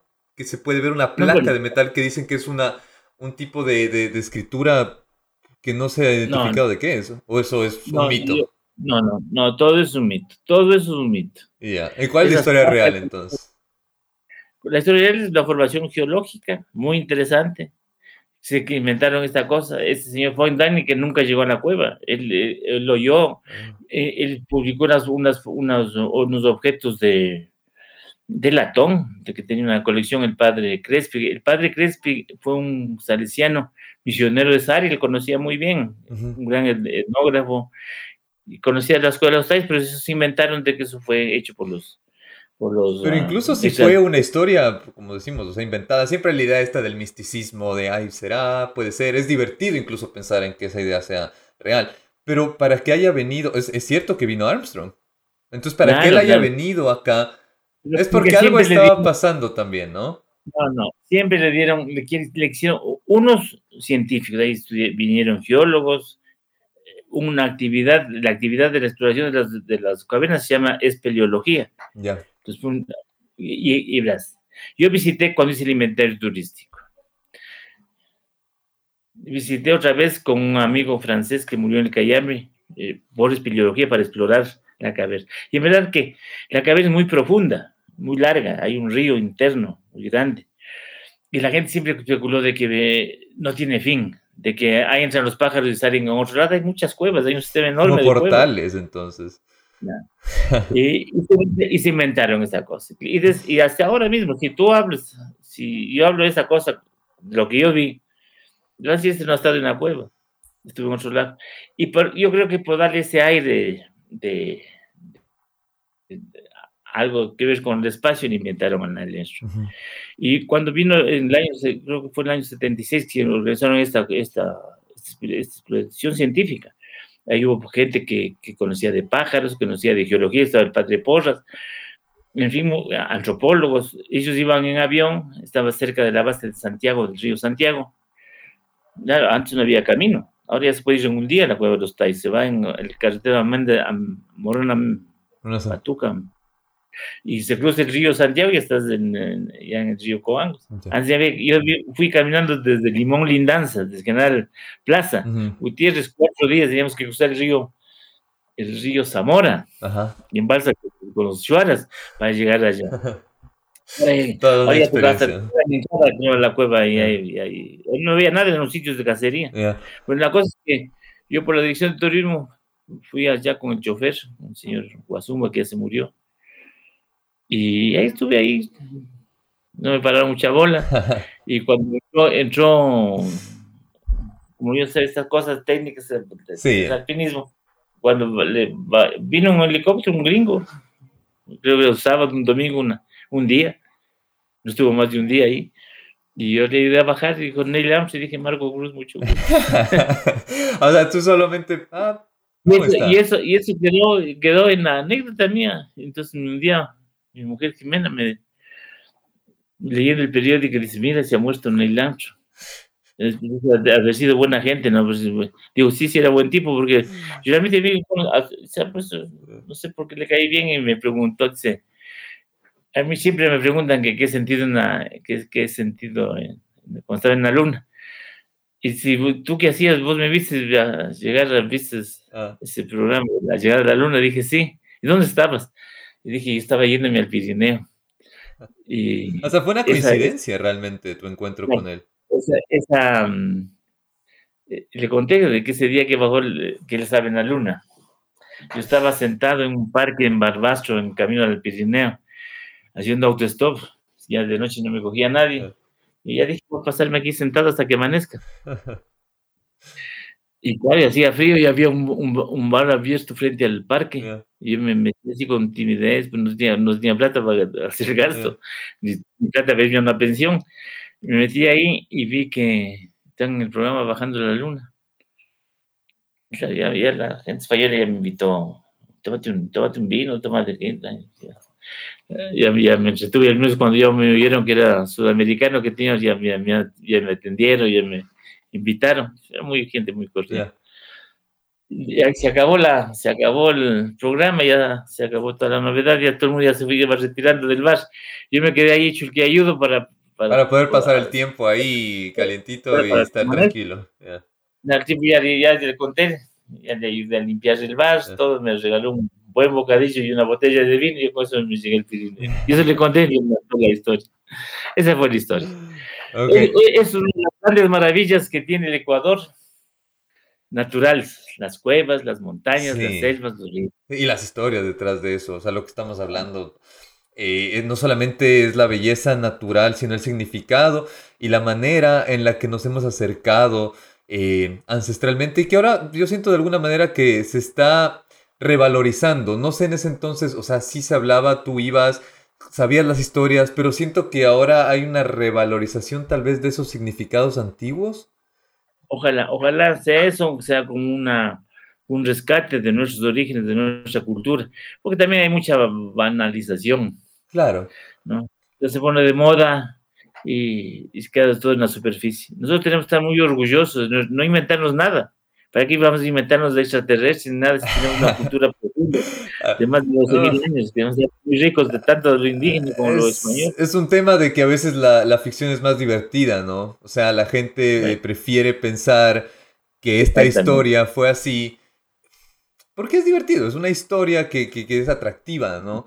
Pero lo que tú estás contando y ver el lado también más históricamente apropiado es bueno, porque así nos centramos más en la, en la realidad de nuestra, de nuestra cultura, no, en, no en historias que pueden ser atractivas, pero que realmente no nos dicen mayor cosa, ¿no? Hay, hay gente, y hay que ser cuidadoso eso porque sería como Wimper menciona en su libro, nos critica mucho. Y él dice, y los ecuatorianos creen a pies juntillas de que Simón Bolívar subió al Chimborazo la primera vez a caballo. Fíjate, eso, dice, dice, ah, eso, eso, eso nunca había escuchado, ¿eso se dice? ¿Que él subió? En el libro, en el libro de, el libro de Wimper, Wimper nos critica. El que primero subió al Chimborazo fue Edward Wimper en 1884, de enero de 1880. Yeah bañado de unos dos guías que no son hermanos, de, aquí también les hemos cambiado el, el parentesco, tío y un sobrino segundo, eh, que eran guías de montaña, que, guías del, del sur del, del, del Mater, en Cherviña, ahora es un pueblo de Cherviña, hay un valle que se llama Valturnanche. Eso es parte de nuestra idiosincrasia. Uh -huh. Qué chistoso. No, nunca había escuchado el tema de lo de Simón Bolívar en realidad. Y, y, claro, a la final comparto la, la, crítica, ¿no? Porque es de alguna manera idealizar, lo mismo que decimos del tema de los extraterrestres, ¿no? Es como idealizar ciertas cosas y decir, ah, esto fue así, nos gusta pensar que fue así porque tiene esta aura de heroísmo, de misticismo, que a la final es divertido como una historia, pero hasta ahí, ¿no? Sí.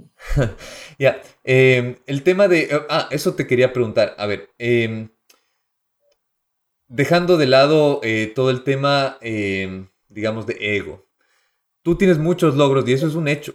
Eso es un hecho. O sea, eh, no aceptar que tienes muchas cosas que has hecho en tu vida que realmente son admirables eh, sería un poco inocente, ¿no?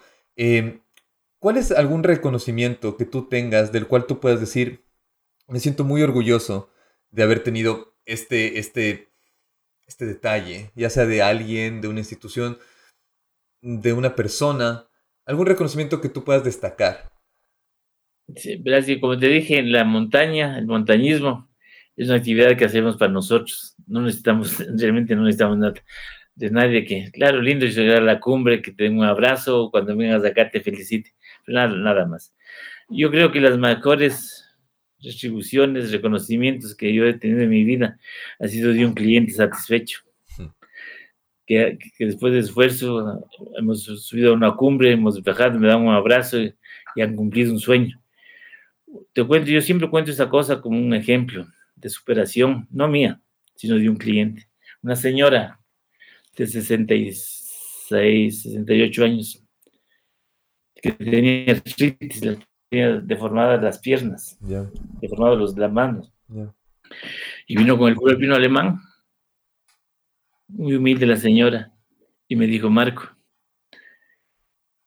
después de la guerra mundial yo perdí a toda mi familia, me quedé sola, y, yo, y se ganaba la vida limpiando los pisos en los sitios públicos, en los sitios públicos de, en, en, Viena, de rodillas.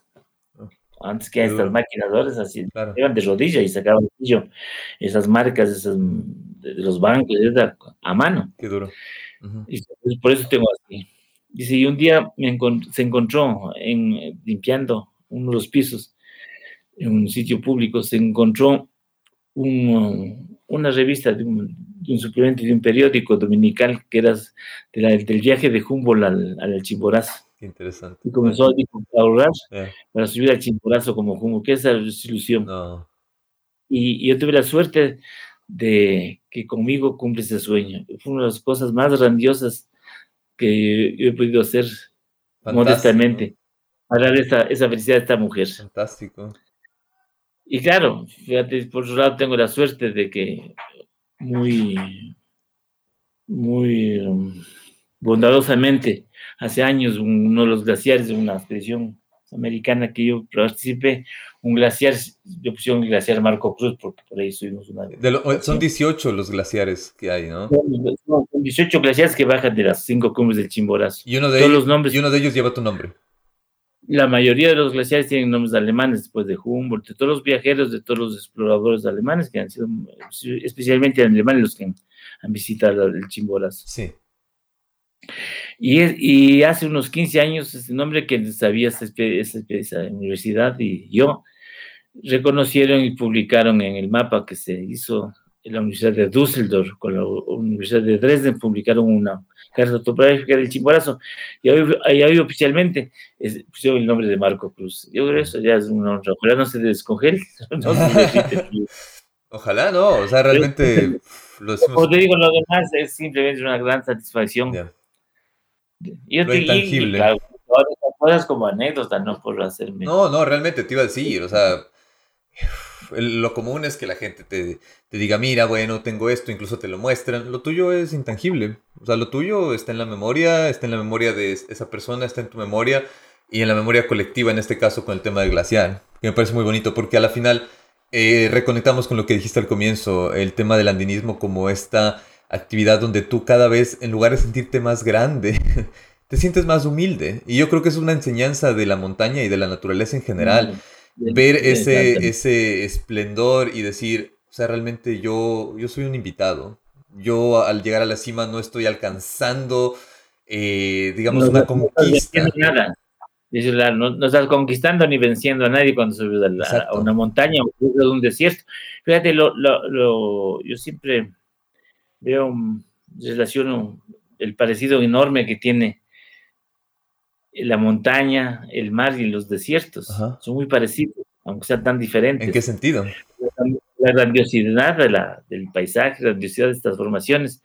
Y lo un y lo solo, y lo, lo, lo, miserable, lo, eso es una mota de, una, una gota de agua, un, una, un grano de arena, un, grano, una, un copo de nieve al lado de estas inmensidades. Así es.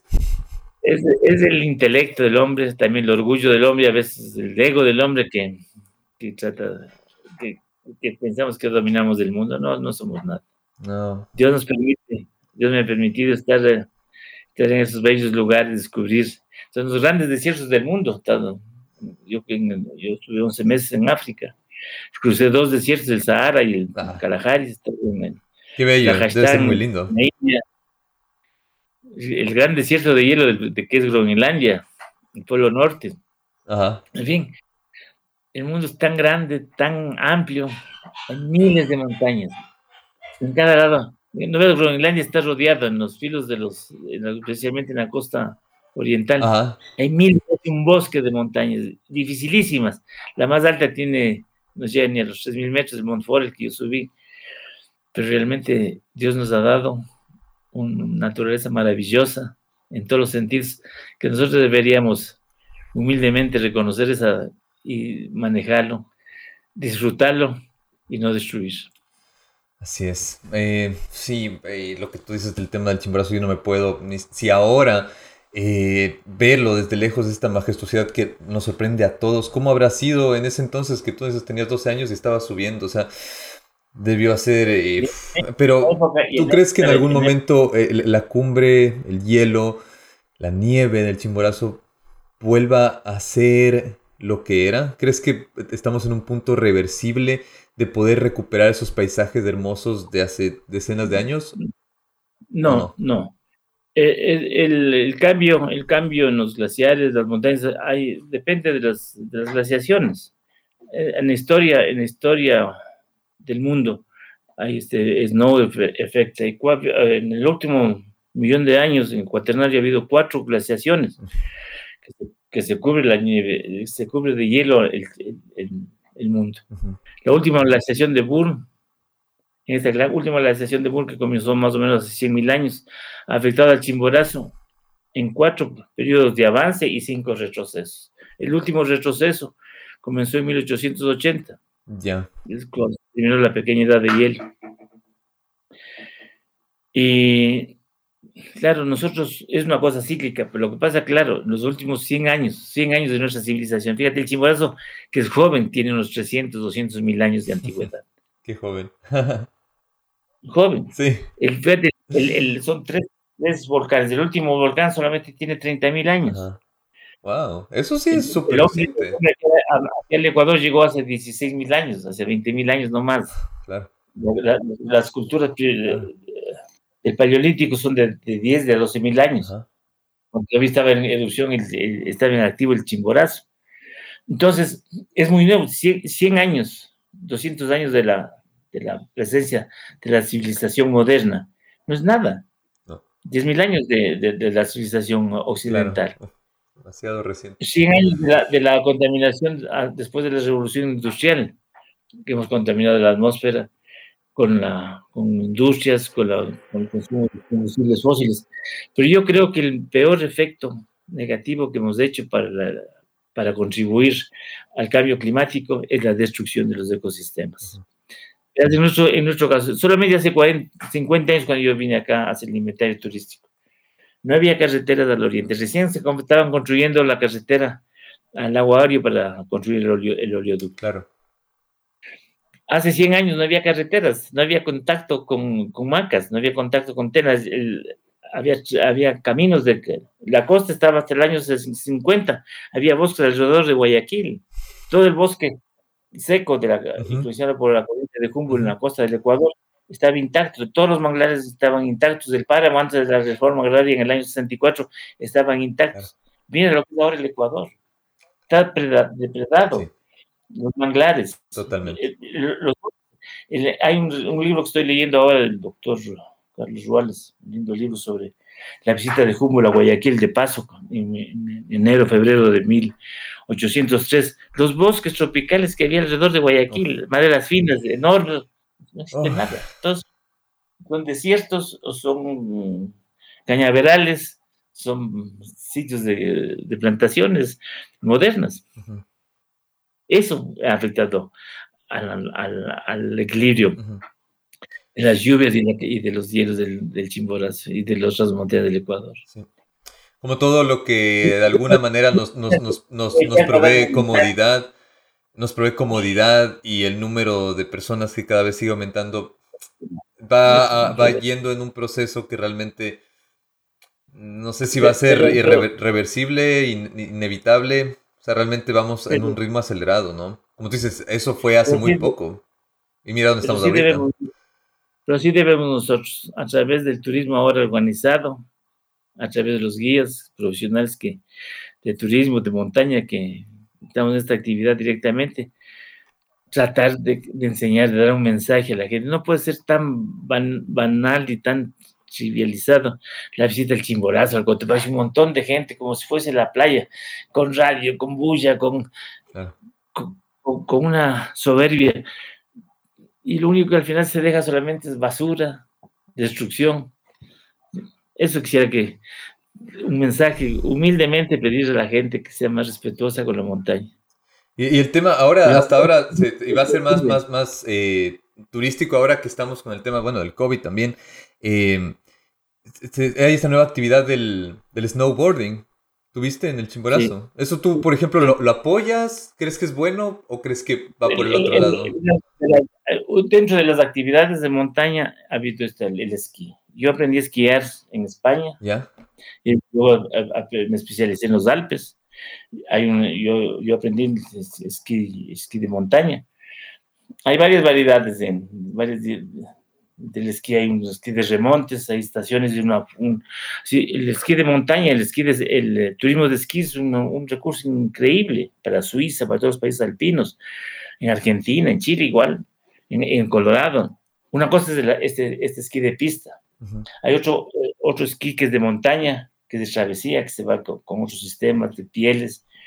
Yo sorprendí. Eso, eso, eso si se hace bien, modestamente, eh, conservando la naturaleza de destrucción. Aquí en Ecuador no podemos, no podemos hacer el esquí de montaña. yo nunca lo he hecho, eh, por eso todo lo que me dice ahorita solo te escucho y no tengo mucha idea de lo que me cuentas.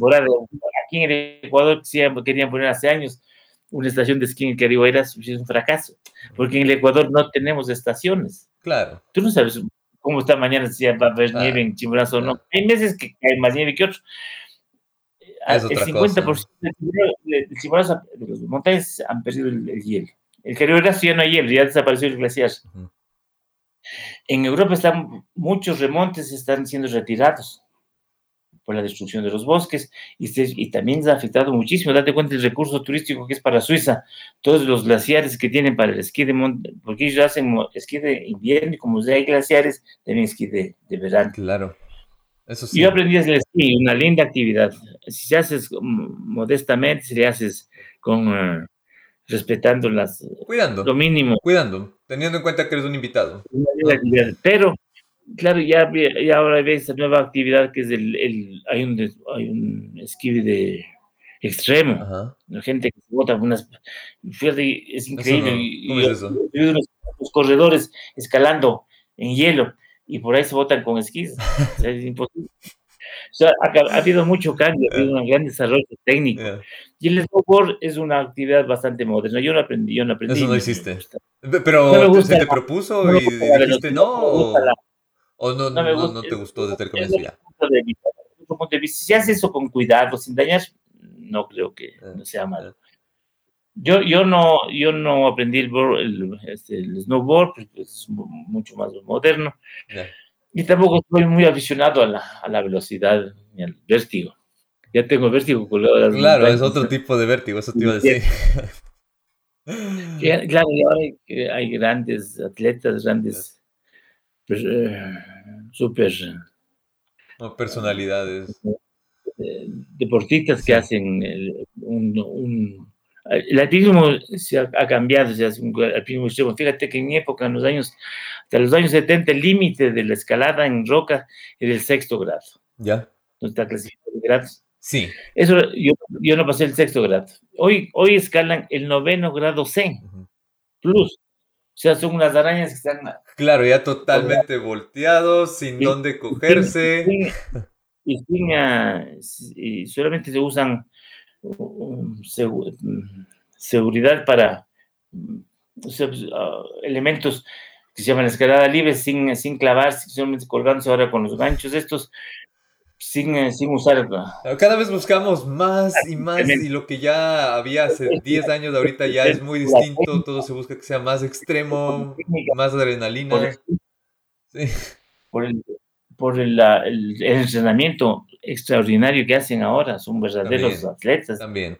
Ah, bueno. Necesitan ah, día. Ahora también la gente, bueno, obviamente hay una pasión para llegar a, llegar a esos niveles, pero también ya todo se ha vuelto un poco más eh, rentable, digámoslo así. O sea, estos deportistas extremos también ya hacen eh, su vida alrededor de eso eh, desde muy pequeños. Y también, hay también grandes, grandes atletas que van a, van a la, a la montaña, hacen lo que yo subí una pared en los Alpes en, en, tres días, un, suizo Willesteck subió en, en, tres horas. una hora minutos. Qué locura. aquí también tenemos un gran ejemplo, un buen atleta, amigo nuestro, un admirado que es Carl, Carl Eglo. Se sube dos horas de chimborazo, es un super hombre. y yo te cuento que, que yo subí, la persona que lo hace más rápido. Yo, subí al chimborazo, yo subí al chimborazo con una señora, la primera mujer que subió al Everest, una japonesa que se llamaba Yunko Tadei. Claro, ella estaba... los japoneses no tienen, bien, están muy lejos del chimborazo y vienen por poco tiempo, no estaban aclimatados. Y yo subí en 16 horas del chimborazo. La señora. Se daba dos pasos y se sentaba, daba otro paso y se sentaba. 16 horas y de bajada otras 6 horas, casi 24 horas de subir y bajar el chimborazo. Eso no puedo decir que es récord. Esa es la, es la diferencia. o sea, es el récord de, de la, de la más lenta. Pero... No, no de récord, pero es la diferencia que hay, ¿no? Y, y, ¿Y, cuál es el promedio y, no, y no quiero, no quiero déjame aclarar que no quiero restar ni, ni criticar la actividad de esta. No, para nada. Es completamente No, diferente, ¿no? Con todo mi respeto. Y, mi, mi admiración para el Cade Club. Claro. ¿Y cuál es el promedio más o menos que toma en una, en una caminata normal llegar al, al, al Chimborazo? Depende, depende de la ruta, pero la ruta normal se hace en dos días. Ahora se eh, duerme en el campamento alto que está a 5.400 Ya. Porque por la falta está de hielo. Va- usamos una, una arista que es muy larga, entonces resulta muy lejos para una sola jornada y hacemos un campamento intermedio a 5.400 y de ahí a la cumbre son 6 horas, 7 horas que se hace. Claro, con, con, Eh, con, lo- con las gentes de montañas hacemos más, más tranquilamente, más despacio, que la gente disfrute. Son gente de edad los que pagan. Y, y eso, claro, yo, yo ya, ya en el Ecuador existe una, una asociación de guías profesionales. Hay una ley en- los parques, en las áreas naturales para contratar, los, es obligación contratar a un guía profesional, dos, dos turistas por un guía profesional. Entonces yo ya desde, ya desde hace unos- tres o cuatro años que ahí está, ya no voy yo de guía, pero siempre me gusta acompañar y voy a mi paso y la gente va muy contenta. Nuestra gran satisfacción es de que la gente disfrute la montaña, se encuentre y hace todo lo posible para que ¿no? encuentre la experiencia Claro. en esa naturaleza pristina. Claro que sí. Y claro, cada vez estoy tratando ahora de desarrollar una ruta nueva nuestra que va desde el refugio donde que no hay mayor gente. Ahora hay mucha mucha gente con el Cotopaxi en el refugio, pero en el otro valle no hay nadie. Lo mismo pasa en el. Chimborazo. Ya. Marco, eh, una pregunta. Me has contado muchas cosas del Chimborazo y sé que hay muchísimas cosas más que podrías contarme, pero quiero saber, ¿crees que hay algo del Chimborazo que no sepamos? Claro, muchas cosas. Verás, primeramente la parte ecológica. De ver muchísimas plantas que todavía no están clasificadas. En la parte de la geología, a través de estos estudios nuevos que se van a hacer, de lo que se va descubriendo. Y también la parte arqueológica. Hace poco bajé de la cumbre oriental del Chimborazo. Y ahí descubrí, se veía ver unas fotografías y unas líneas grandes y gigantescas, formando unos rectángulos que no sé de qué se trata. Y ya cuando, ahí en la- en la- ya caminando por en el sitio, se ve esta fotografía tomé desde arriba de la, de la parte alta. Pero ya llegando ahí se ve una, no, se ve, solamente se ve la, los montículos de esos, como unas líneas, como unas líneas como de Nazca, no con las figuras, sino solamente en formas geométricas. De po- más, más extraterrestres. no, no, no. Eso también. debe ser probablemente alguna cosa de algunos ritos del agua, de, de los pruas de los incas. Claro, y hay muchísimas cosas que está por descubrir. Sabes que te cuento que con la, gracias a la revista Ñan me están ayudando y ojalá pronto se pueda salir a la luz un libro que escribí sobre el Chimborazo, que se llama El Chimborazo, la montaña sagrada del Ecuador. Ojo- Entonces, con el gran gusto, con la gran experiencia de la revista Ñan, ojalá podamos publicar pronto ese libro. Qué hermoso, qué hermoso. Sí, sí, sí, no, no. bien, muchas- más bien les mando un abrazo a todos los de Ñan con mi agradecimiento y reconocimiento. Es todo un placer siempre eh, conversar contigo, Marco, y toda tu experiencia. Quiero preguntarte algo antes de cerrar, que es ya una pregunta que se va a ir un poco tal vez del tema, pero que yo no puedo cerrar la entrevista sin que tú me cuentes esto. va a ser un poco gracioso, pero eh, yo escuché por ahí que tú habías- comentado que tú en alguno de tus viajes, si no estoy mal, en Europa, em, conociste a los Beatles. Ah, sí. ¿Cómo fue eso? No, no, Necesito no. que me cuentes esa historia antes de No, despedirme. no, no, mm, claro, no es ninguna proeza. Yo, yo más, bien mi ignorancia. Yo aquí en Riobamba, como te cuento, yo me fui de, de yo trabajaba en la en esa época, en esa época yo me fui, me fui a la, a, la- a- a Europa y, y había un compañero de la escuela que, que yo no tenía plata para, ni para comer, me voy a irme a, a ver ningún concierto A un concierto de rock. y, y, y los, los Beatles. Probablemente les oía todo, pero no sabía realmente quién es. Dijo, vámonos, vámonos. Dije, no, no. Digo, no, dice, te voy a a la vuelta, dice, a la salida te invito a comer. Dije, bueno, ya vamos. Entonces, y, y las se presentaban en, la, en, la- en la- en la- en las ventas de Madrid, en la Plaza de Toros. Ah, fue en España. Claro, en España. Ya, Madrid. ya. Bueno, unas veces querían los Beatles allá. Y claro, estaban ahí. Yo estaba, bueno, era- había, tenía dos localidades que probablemente quería invitar a una novia. no- no, como le falló, me llevó a mí. Yo, pero yo estaba más interesado en con los libros que tenía en la mano, de estar toreando, viendo ahí, soñando que estaba toreando en las Claro, era un tema más de... de Pero yo eso, eso tampoco yo conté a a nunca nada. Una, cosa que, que me ha pasado, con muchas cosas que, que a veces suceden en la vida. Y una, una aquí en Riobamba, cuando vino a vivir, a vivir con Jimena, en una discoteca, habían, eh, nos, nos invitaron, o fuimos de paso, que hacían un homenaje a los Beatles. Entonces, cuando el homenaje a los Beatles, entonces yo digo, yo, yo los vi a los Beatles, uf, chicas, casi me hace un monumento. Esa es la. Tú cuando vas, por ejemplo, a la montaña, ¿alguna Pero- vez has subido con, con música o tú siempre subes No, sabes que no me gusta la música. escuchándola? No, no, Ahora, no, para ya, ya después de esta cosa, especialmente con, con, con Jimena, que es que es eh, más joven que mí, 20 años, mis hijas. Ajá. Claro que ahora ya entiendo ya, me gusta, claro que no, no les va a gustar la linda música rock, los Beatles, Bob Dylan, toda esa gente. Que he aprendido yo, estas cosas he aprendido yo con mi mujer o con mis hijas. Eh, A mí me gusta ir en el, oyendo el silencio. la montaña, claro. De la No, me montaña, imaginé, eso me imaginé, pero dije, tal vez tienes No, alguna no, no me gusta. Hay mucha gente que va con los audífonos. No, a mí me gusta oír, Muchísima, por eso me dio curiosidad.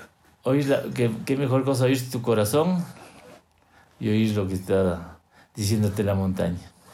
De acuerdo, de acuerdo, Marco. Bueno, ha sido todo un gustazo poder conversar contigo de todos estos temas. Me has aclarado muchas dudas. eh, tenía muchas historias que no estaba seguro si eran ciertas o no eran ciertas. Me quedo con tu palabra. Pero siempre es divertido pensar sobre esas eh, cosas un poco más místicas y ideas, pero manteniéndonos en lo que ha pasado y realmente conectándonos más con el tema pues cultural y actual, que a la final es lo que necesitamos, como cambiar un poquito ese chip para poder eh, tener una mayor, como tú, una mayor conexión quizás, eh, en este caso, bueno, con la montaña y con la naturaleza en general. Así que eso, Marco, no sé si tienes alguna reflexión final, algún tema que quisieras tratar antes de despedirnos. Bueno, solamente muchas gracias por tu entrevista, por tu interés en, divulgar estas cosas. Y muchas gracias. Ojalá pronto pues, hagamos realidad con los amigos de Ñang y podamos tener otra otra conversación sobre, sobre el Chimborazo. Eh, yo tengo una, una, una visita pendiente al Lodge. Yo tengo que ir allá, Eso- pero, pero Eso, ya. eh, eh, si, si me permites, déjame hablarte un poquito del hoyo ese que tenemos. Sí, no. Eso, Adelante. Es, eso es una, una suerte, es un regalo que Dios me ha dado. Que Dios me ha dado de tener ese, ese pedazo de valle ahí al, al lado sur a 4.000 metros de altura en un sitio histórico. Ahí, está, ahí estaba el tambo de Totorillas en el Camino Real. Ese, ese camino era el camino de las Yungas, camino que iba desde la sierra a la costa del Ecuador, especialmente a traer el espóndilus. Se fue traficado el espóndilus, traían la coca, traían sal, y de aquí de las selvas del, Ama- del Amazonas, del, cercano al, o el territorio pruá de la montaña, llevaban oro a la costa. Después ese, ese, ese, tambo, ese camino fue utilizado por los incas, por los españoles. En la República se llamó el Camino Real hasta 1908. Ese, ese tambo, esa- esas dos casas con un corral ahí en la mitad, estuvo en uso hasta 1908 cuando se acabó de construir el ferrocarril de Quito a Guayaquil. Por ese camino pasaron todos los viajeros, todos los conquistadores, todos los presi- primeros presidentes de nuestra naciente república. Y ahí tengo la suerte yo de estar junto al, pie del Chimborazo, en esos restos de las antiguas culturas de orígenes originarias donde nosotros procedemos. Y ojalá después de esta experiencia en la vida vuelva yo a reencontrarme con los antepasados ahí. Qué lindo, qué lindas palabras. No, yo, el lugar es más que privilegiado, me encanta. Yo tengo dos rutas del Ecuador que me fascinan. El una, bueno, coincidentemente la ruta Espóndilos de la costa y la ruta esta nueva trasera por el Chimborazo, que yo me acuerdo la última vez que fui allá. esa vista es increíble y no puedo sino recomendar a todas las personas que nos están escuchando, conozcan, vayan, entérense, el lugar es increíble. Aquí en Ecuador debemos promover no solamente ir al Cotopaxi, al refugio, hacer todo el mundo a la comida Chimborazo. Hay otras actividades lindísimas, que es el trekking. Hay un trekking, hay el trekking es la combinación del excursionismo con campamentos. Fíjate, tenemos un programa nosotros de cinco días de dar la vuelta al Chimborazo, o sea, toda la vuelta al Chimborazo, 360 grados, a lo largo de, una, ah. de, un camino antiguo que se llamaba el Chago, el camino de los contrabandistas de Chago. Así que vengan, vengan a mi refugio y ahí les esperamos y ya les acompaño yo. Y les sigo contando cosas maravillosas de nuestro país.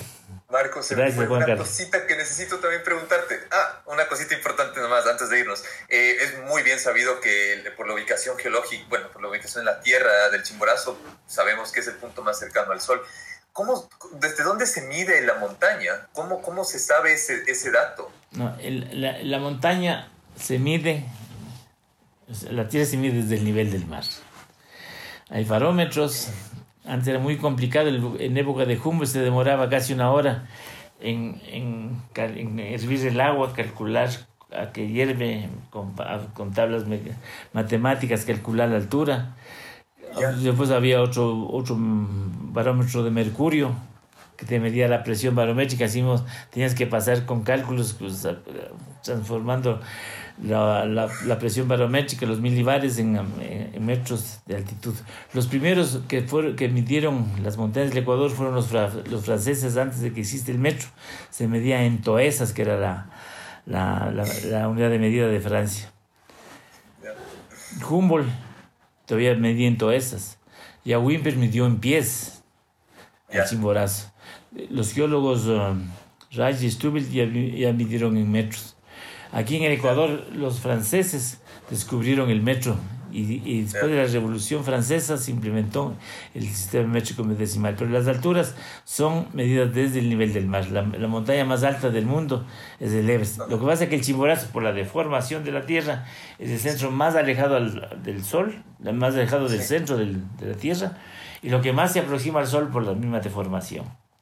Sí. Y otra cosa que, que, que, en, el, que, me, que, en ese cuestionario que me mandaste es la por qué en, las, en, el, en Asia están las, altas, las grandes altas montañas. Sí, sí, porque eh, estaba, eh, para prepararme un poquito para conversar contigo, vi las, las elevaciones más altas y las 40 eh, primeras, 50 primeras están en, Oriente. hay 11 grandes placas que se están moviendo en la litosfera de la Tierra, en la capa de la Tierra.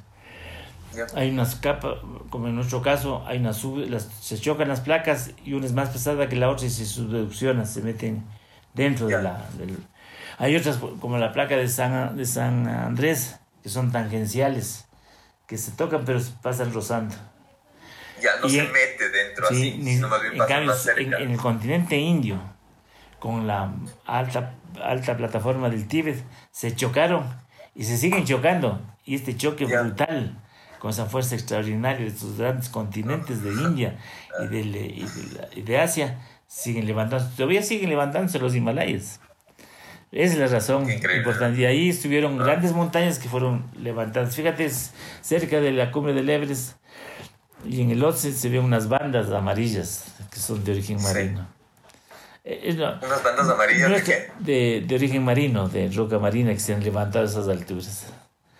Es increíble toda nuestra historia natural a través de la, de, la, exploración, de a través del, de los viajes, cada vez se sabe más. Y es fascinante la, la historia natural de la Tierra, la historia de las plantas, la botánica. Qué interesante eh, en nuestro caso es saber las exploraciones, especialmente los viajeros del siglo XIX, las expediciones científicas de origen botánico que hicieron de, de, la corona española, en época de Carlos III, la expedición de Humboldt, y los trabajos que se han hecho en, en el siglo XX de, de, botánicos, de pajareros, de, gente que le gusta los pájaros, de, y, y, no solamente los viajeros, aquí de gente científica, ecuatorianos, antropólogos, naturalistas, volcanólogos, que son realmente un ejemplo que tenemos y que debemos respetar y, y el mejor respeto es divulgar y conocer sus conocimientos. Así es, así es. Muchas gracias, Juan Fernando. Un abrazo y aquí estamos a las órdenes para cuando quieras conversar. Ojalá, ya te digo, podamos hablar, seguir hablando del chimborazo cuando se publique nuestro libro. Uy, totalmente, totalmente estaremos ahí pendientes. Yo ya quiero tener en mis manos, poder leer esa maravilla, informarme de todo lo que tú me comentaste y más. Eso, Marco, espero verte pues pronto y que todo esté bien por allá en la montaña, que todo esté bien en el lodge. Muchas gracias. Y te mando un gran abrazo, te agradezco Gracias, mucho. Gracias. Que te vaya muy bien. Eso.